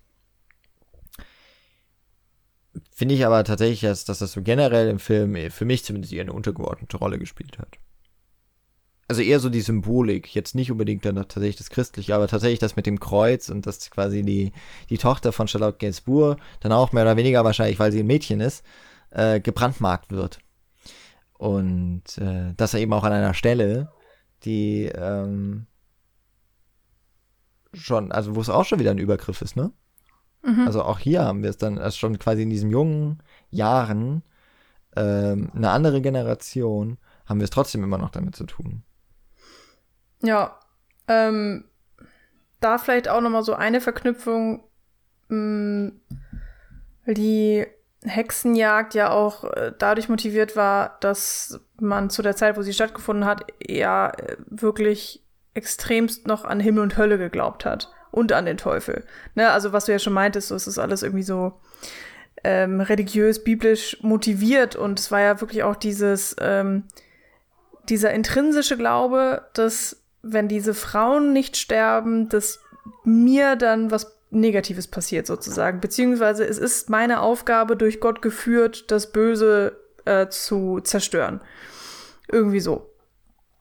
Und so eine verquere Denkweise das natürlich auch ist, man kann sie ja irgendwo nachvollziehen, weil, wie gesagt, damals haben die Menschen zu 100 Prozent dran geglaubt. Und gleichzeitig fragt man sich dann natürlich, was ist denn dann heute die Motivation? Wenn heutzutage diese Hexenjagd stattfindet, eben wie in dem Film mit, äh, ne, was du eben ausgeführt hattest, ähm, dass äh, nichts gegönnt wird und, und äh, im Hintergrund diese Intrigen stattfinden und so weiter. So, wird da dann auch an das Gute und das Böse geglaubt oder an, an eine höhere Macht und ein, vielleicht eine Art Karma oder sowas. Also das ähm, ist dann vielleicht nicht ganz so eins zu eins umzusetzen oder vielleicht ist genau das natürlich auch die Kritik, dass man eben erkennen soll, dass das alles gar nichts bringt und dass man sich nur, dem, wenn man andere zerstört, irgendwie auf eine Art auch sich selbst zerstört. Und ähm, gibt ja unter diesen ganzen Personen, die da aufgeführt sind, äh, du hattest es ja auch schon gesagt, Jan, das ist so eine toxische äh, Filmgesellschaft irgendwie. Du, keiner gönnt sich irgendwas. Man hat ja auch das Stand-in-Model von Charlotte. Ähm, also die, die anfangs eben ja so das Lichtdouble ist, äh, in dem was ist das, schwarzem Kleid, wo dann auch gesagt wird, ah, jetzt mach mal deine linke Hand nach oben und so. Und irgendwann später sieht man sie dann ja auch noch mal in der Umkleide, sie zieht irgendwas anderes an und verbündet sich dann mehr oder weniger mit dem Kostümmenschen, ich weiß nicht, welche Aufgabe er genau hat, der da rumläuft und dann, ähm, ja, wird irgendwie auch schon so ein bisschen gesagt, ja, ja, du bist der nächste Star und sie, sie läuft sozusagen Charlotte den Rang ab, weil die ist ja eh schon zu alt und gar nicht so hübsch wie sie und sie ist ja die tollste auf der Welt und so. Und ähm, ja, Frauen untereinander gönnen sich anscheinend irgendwie nichts, Männer gönnen den Frauen nichts. Die Frauen sind pissig auf die Männer, weil die denen jahrelang nichts gegönnt haben und alle hacken irgendwie großartiges aufeinander rum. Und trotzdem am Ende entsteht halt das, was wir sehen, dieser Film im Film, beziehungsweise eben, wir sehen ja gar nicht den ganzen Film, wir sehen ja eigentlich nur diese eine Szene. Und ähm, es ist so, ne, so ein bisschen vielleicht diese Frage, die damit gestellt werden soll, vielleicht war es das wert. Sind wir jetzt glücklich? Wir haben auch als Zuschauer, man hat jetzt 45 Minuten Chaos durchlebt. Also ich finde den Film durchaus auch in sehr vielen Vers äh, Momenten anstrengend zu gucken. ähm, Gerade wenn Beatrice sich da wie so eine Furie aufführt und nur schlecht gelaunt ist und alle werden fertig. Also alle machen sich ja gegenseitig vollkommen fertig. Diese ganze Negativität hat mich irgendwann tatsächlich auch sehr runtergezogen und das, denke ich mal, war auch sehr, sehr doll gewollt. Ähm, ja, und am Ende mh, hm, wird man dann ja doch in den Bann gezogen von dieser einen Szene und dann weiß ich nicht, ich habe den Film jetzt dadurch halt auch gar nicht mehr so schlecht in Erinnerung, weil, ja, weil die letzten, genau, weil die letzten fünf Minuten, ich kann nicht genau sagen, wie lang das war, aber schon halt lange, die haben dann irgendwie funktioniert. Also die reißen es jetzt vielleicht nicht irgendwie komplett raus, aber du wirst schon auf so eine ganz merkwürdige Achterbahnfahrt genommen. Hm. Wie ging euch das? Sprachlosigkeit, nachdenkende Gesichter. naja, für mich, ich habe das ja schon anklingen lassen, für mich hat es das irgendwie nicht so rausgerissen.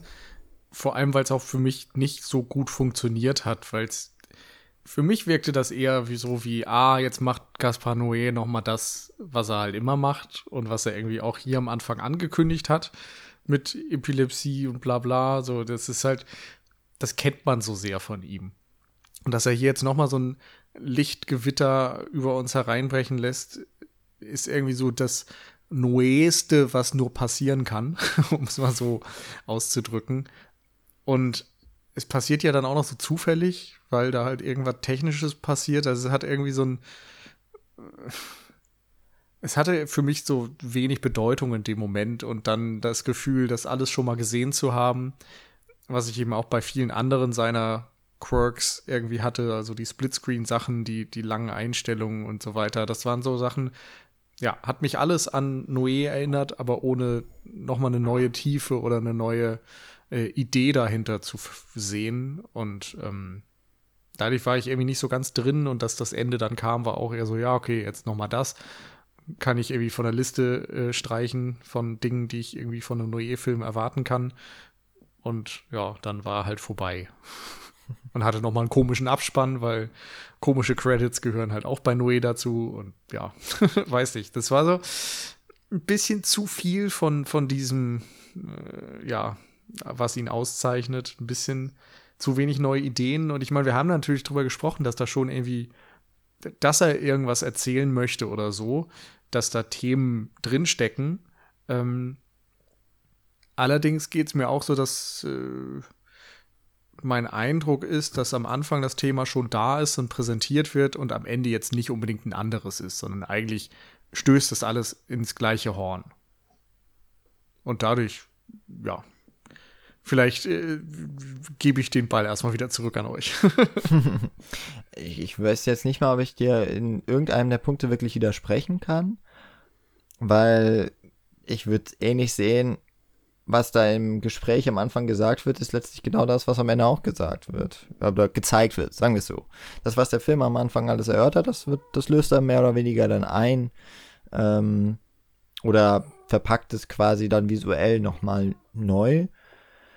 Äh, ich finde trotzdem, dass dass auch dadurch, dass höchstwahrscheinlich Noé mal wieder relativ kopflos in so eine Sache reingegangen ist und sich das dann einfach entwickelt hat, dass der Film mich anregt, dann über diese bestimmten Punkte auch, gerade auch deswegen, weil er das einfach immer nur so hinwirft und weil das nicht unbedingt immer in was Großes verpackt wird ähm, und vor allem dann nicht vom Jahr dargelegt wird noch einmal. Also es wird nicht neu gemischt und dann werden mir die Karten in eine Reihenfolge gelegt, äh, sondern ich kann mir dann aussuchen, was davon mich noch interessiert und dann äh, überlege ich noch ein bisschen und dann kann ich da was reinlesen, vielleicht auch mal nicht und vielleicht ist es auch teilweise total banal, aber das, das stört mich zumindest nicht.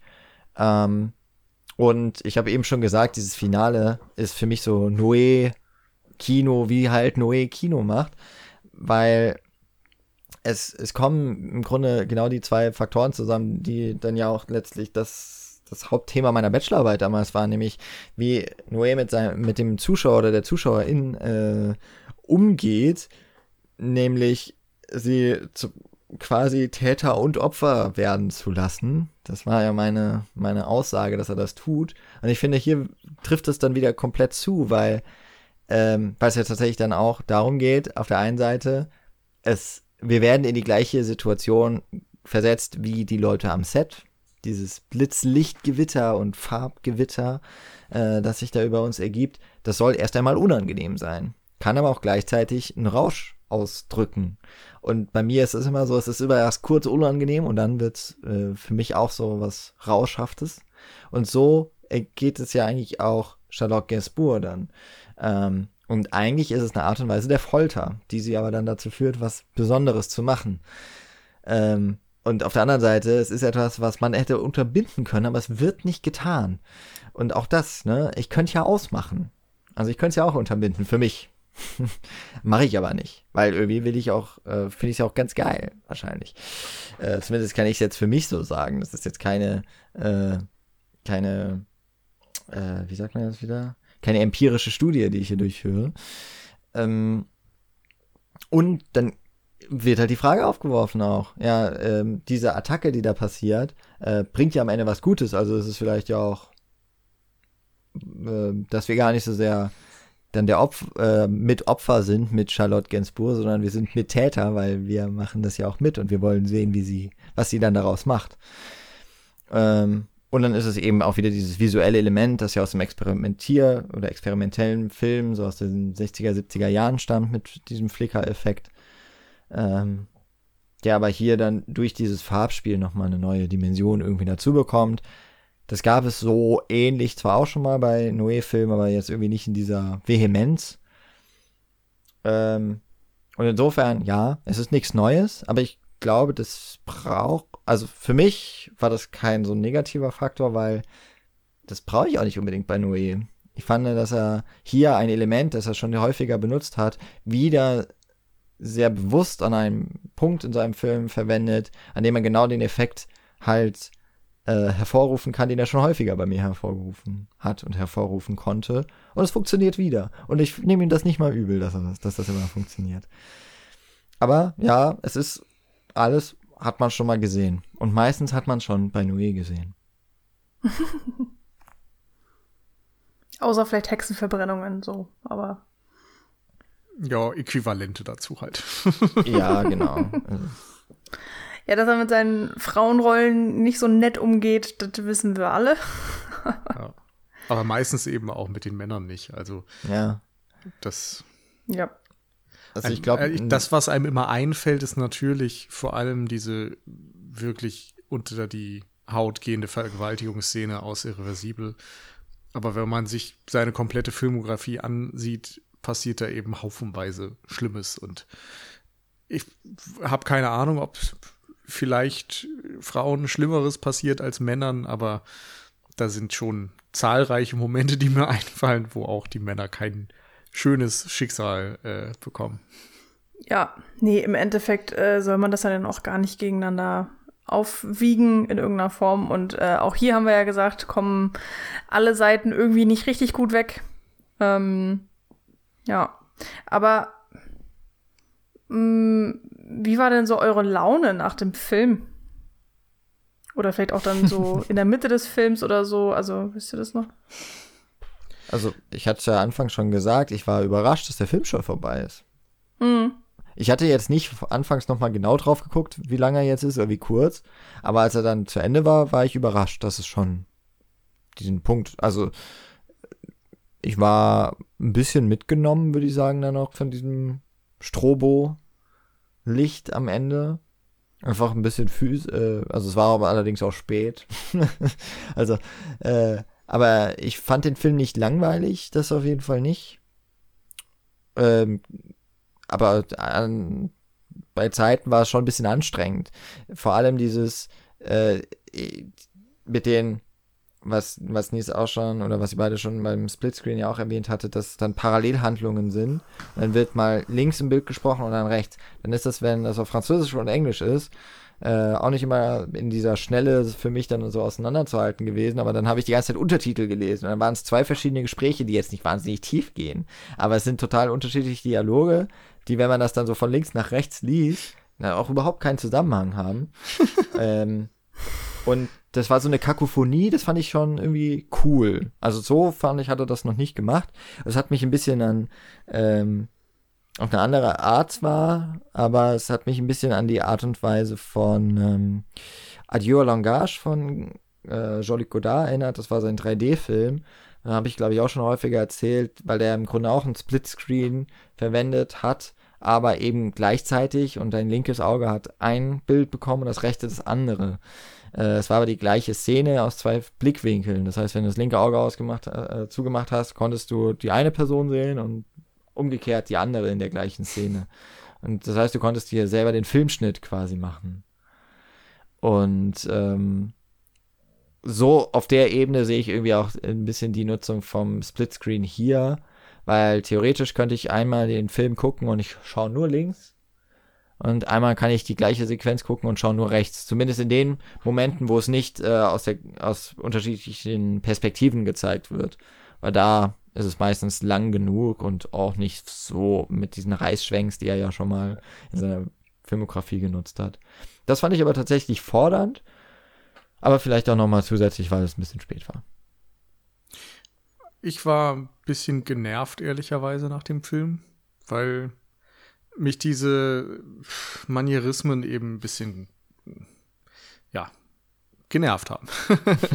Äh, du hast ein Wort genannt, anstrengend. Das finde ich halt auch, trifft hier zu. Und ähm, so Sachen wie diese Splitscreens haben bei mir einfach immer wieder diese Frage hervorgerufen, warum? Wozu? So, warum muss das ein Splitscreen sein? Denn sowohl das Gespräch auf der linken Seite als auch das Gespräch auf der rechten Seite sind inhaltsleer. Also da, da wurde halt oft wirklich einfach geredet, aber nicht gesprochen. Da, da war keine tiefere Botschaft drin.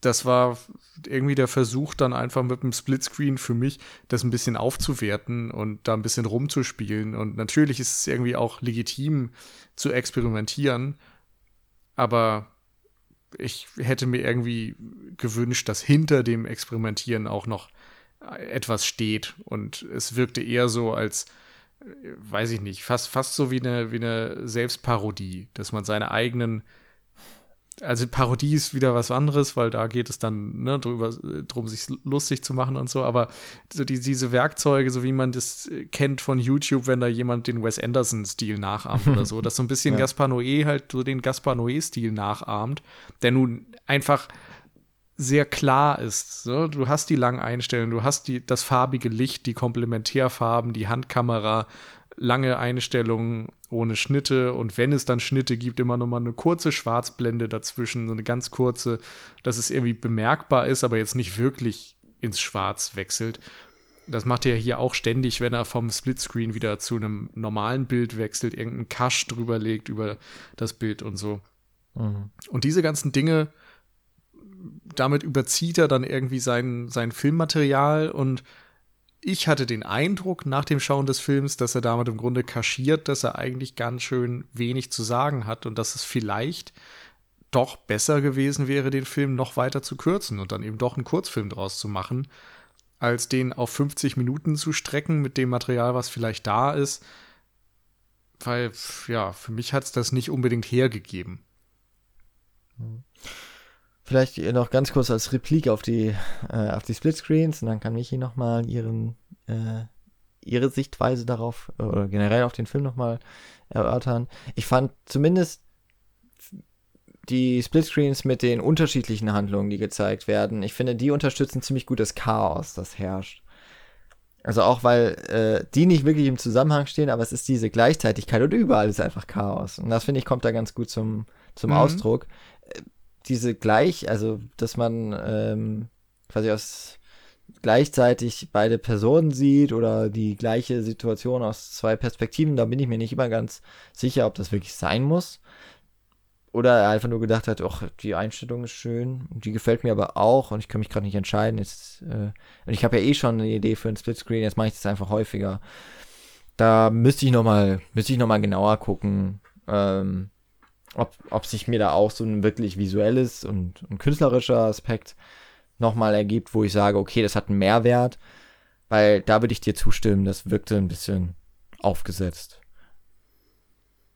Ja, genau, das hätte ich dazu auf jeden Fall auch mal ähm, ergänzt. Ähm, für mich dann vielleicht auch ein bisschen inkonsequent behandelt oder einfach so ja, wahllos, wenn man das jetzt ganz gemein sagen möchte, also der Splitscreen. Ähm, generell dieses, hat er ja ein sehr merkwürdiges Format mit diesem, mit diesem Rahmen drumrum und der ist ja dann auch so abgerundet an den Ecken und so. Ich auch nicht, also ja, mein Gott. Ist ja auch vielleicht Geschmacksfrage, Stilfrage, was auch immer. Und ähm, ja, generell gehe ich da auch irgendwie viel mit euch mit. Ähm, fand den irgendwie größtenteils selbst auch mh, mm, anstrengend, nervig, irgendwie so ein bisschen auf der Art. Ähm, ich weiß noch nicht so richtig, wie ich den finde, weil, weil ich das Gefühl habe, der hat schon viele Gedanken so in mir ausgelöst. Das fand ich halt eigentlich ganz gut, dass ich das Gefühl hatte, dass ich nach der Sitzung, ähm, Sichtung, wirklich auch noch drüber nachgedacht habe tatsächlich. Also mir sind so, ja, diese ganzen Strukturen, die wir auch angesprochen haben jetzt im Film und gerade auch diese Rolle der Frau und was hat es mit der Hexenverbrennung jetzt eigentlich zu bedeuten und so weiter. Es hat mir halt schon Spaß gemacht, darüber ähm, Mm, ja nochmal zu schwelgen und da vielleicht nochmal mehr Tiefe zu finden. Gleichzeitig verwirrt es mich halt, dass ich das Gefühl habe, dass das ist vielleicht gar nicht intendiert. Das ist vielleicht, kommt alles irgendwie nur von mir. Und dann werte ich den Film vielleicht mehr auf, als äh, eigentlich gedacht war. Oder der es auch vielleicht verdient hätte, jetzt so ganz böse gesagt. Weil man könnte ja auch sagen, ob das jetzt von Noé intendiert war oder nicht, wenn das da drin steckt und wenn ich diese Gedanken, Messages, Ideen aus diesem Film ziehen kann, dann hat es ja irgendwie da auch so seine Berechtigung. Also es ist ja nicht komplett aus der Luft geholt ähm, oder schwachsinnig oder wie auch immer. Und naja, finde ich auf jeden Fall äh, kompliziert, dadurch aber auch irgendwie, ja, spannend. Und mir gefällt's, dass er einfach provoziert und sein Ding macht. Und es ist bei weitem irgendwie nicht perfekt, aber dadurch gleichzeitig sehr eigenständig und sehr einzigartig und irgendwie halt auch so erfrischend dann. Und ja, kommen viele Aspekte zusammen, die ich, ähm, die mir irgendwie gefallen und gleichzeitig irgendwie auch nicht so. wie, wie das bei Noé halt so ist.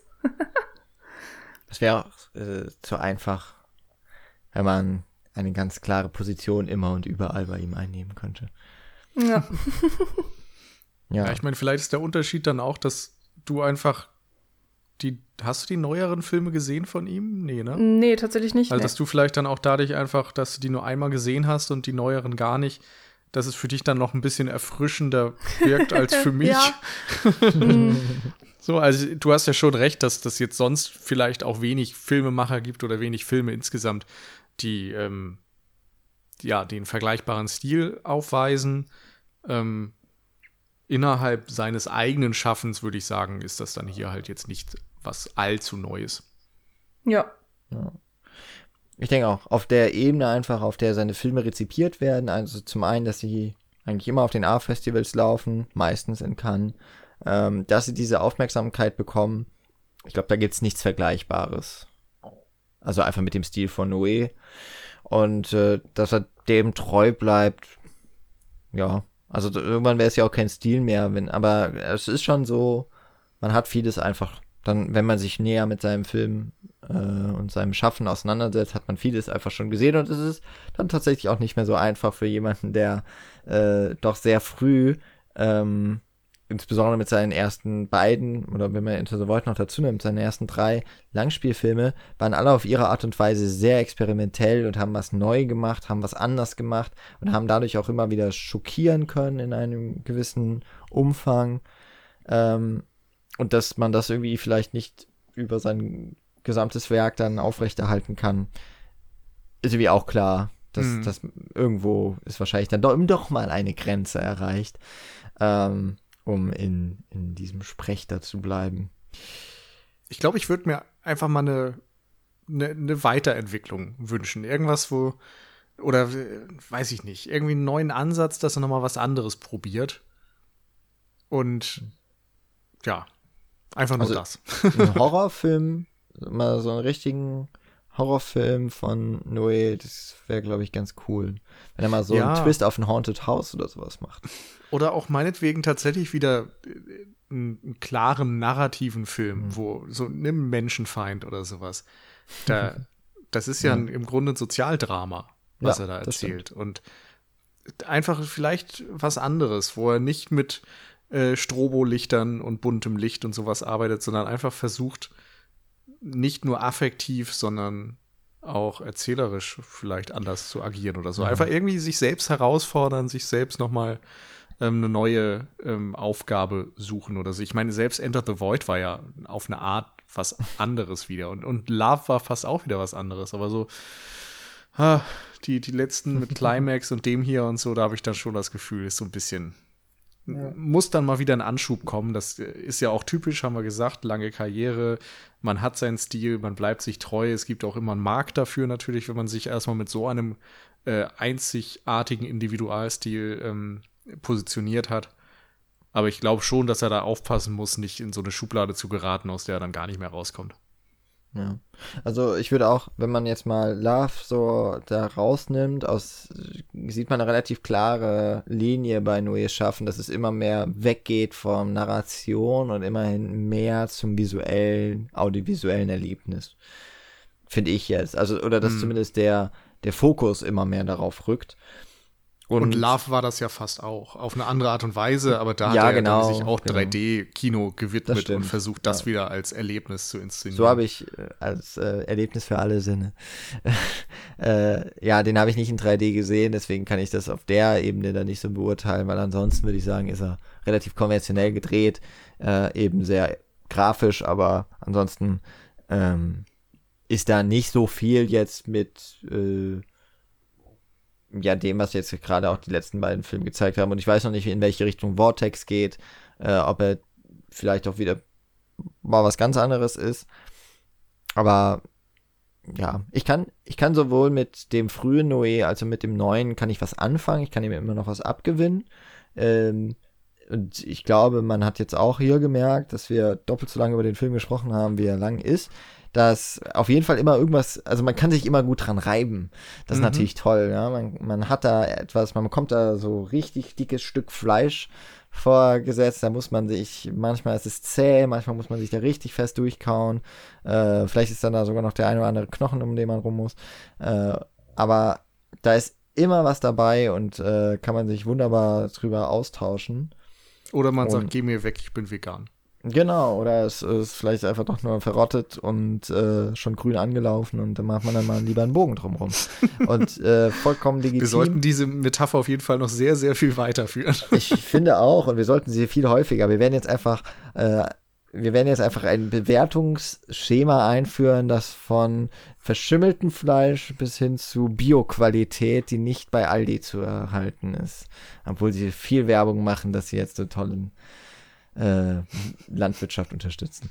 Das, das ist doch mal was, äh, etwas, womit wir auf jeden Fall eine neue Zuhörerschaft gewinnen können.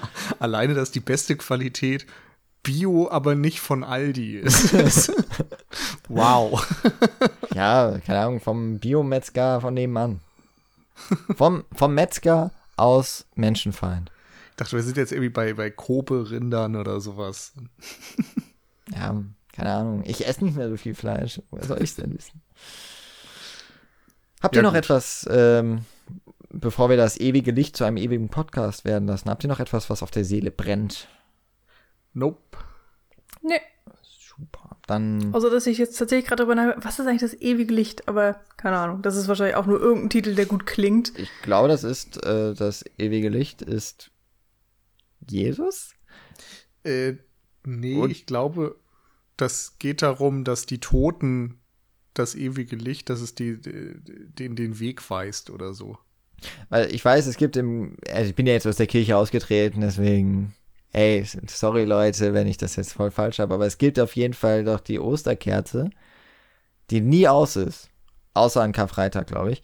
Äh, aber von der auch immer, ich meine nämlich, das wäre das ewige Licht, von der auch zum Beispiel die Kerzen bei der Kommunion und so mm. entzündet werden und alle anderen äh, Kerzen, glaube ich, in der Kirche, und davon gibt es ja meistens etliche, werden die eigentlich mittlerweile elektrisch betrieben? Ich weiß es nicht. Ähm, Doch schon. Thema ja. für eine andere Folge. Aber ich glaube, dass es eigentlich daher kommt. Aber okay. wer weiß. Und deswegen kam ich gerade auf Jesus. Aber es mag auch, es mag mehrere Bedeutungen haben. Und ich mag mich irren. Insbesondere wenn es um Bibelwissen, Religionswissen und ja, sowas. Ja, okay, wir geben alle zu, wir haben einfach keine Ahnung, beziehungsweise Nils, Nils hat äh, die Weisheit des Internets. Lux Eterna ist die Communio in der liturgischen Totenmesse benannt nach ihrem Inzipit. Jetzt sind wir klüger. Sie gehört naja. nämlich zum Proprium. okay. Ähm, das sind mehr okay. Die in Latein formulierte Bitte nach ewigem Licht, das den Verstorbenen leuchten möge.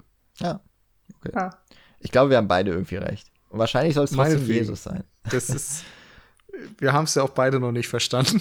nee, genau. genau. Also ganz ehrlich, ich hätte jetzt nicht gedacht, dass nachdem wir bei Gattaca über DNA und sowas reden und ein bisschen mehr in die Materie tatsächlich da mal reingegangen sind, dass jetzt das, woher Luxus Terna kommt, komplizierter für mich ist, als was ein DNA-Strang ist. Hätte ich nicht gedacht. Aber passt sehr gut. Hier habe ich kein Problem mit eigentlich. Okay, sorry für, für den gemeinen Exkurs nochmal kurz vorm Ende, aber ja, jetzt, jetzt habe ich auch nichts mehr. Ja, aber jetzt haben wir auch nochmal alle was gelernt. Nächstes Mal googelst du den Scheiß selbst. let, don't let me google that for you. Wir sind doch ein Team. Wir ergänzen uns. Äh, Toll, genau. ein anderer macht, im wahrsten Sinne des Wortes. ja. Und äh, wie wir uns sonst immer ergänzen oder keine Ahnung, auch einfach nur, wo wir übereinstimmen, wo wir nicht übereinkommen in unserer Meinung. Das könnt ihr in unserem Archiv natürlich nachhören, in allen anderen Folgen der Cine Couch.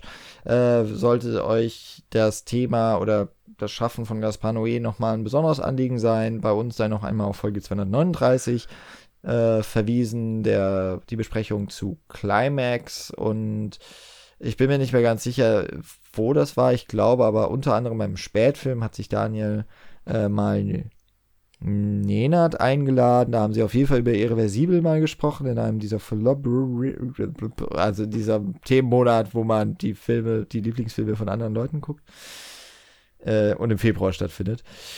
Also da gibt es schon einige Podcasts auf jeden Fall, die man sich anhören kann. Ähm, schaut auch, wenn es euch interessiert, gerne auch in das äh, Interview rein, das ähm, Michi erwähnt hat von der Cannes-Premiere oder im Zuge der Cannes-Premiere 2019. Genau, also die ähm, Presse Pressekonferenz. Konferenz.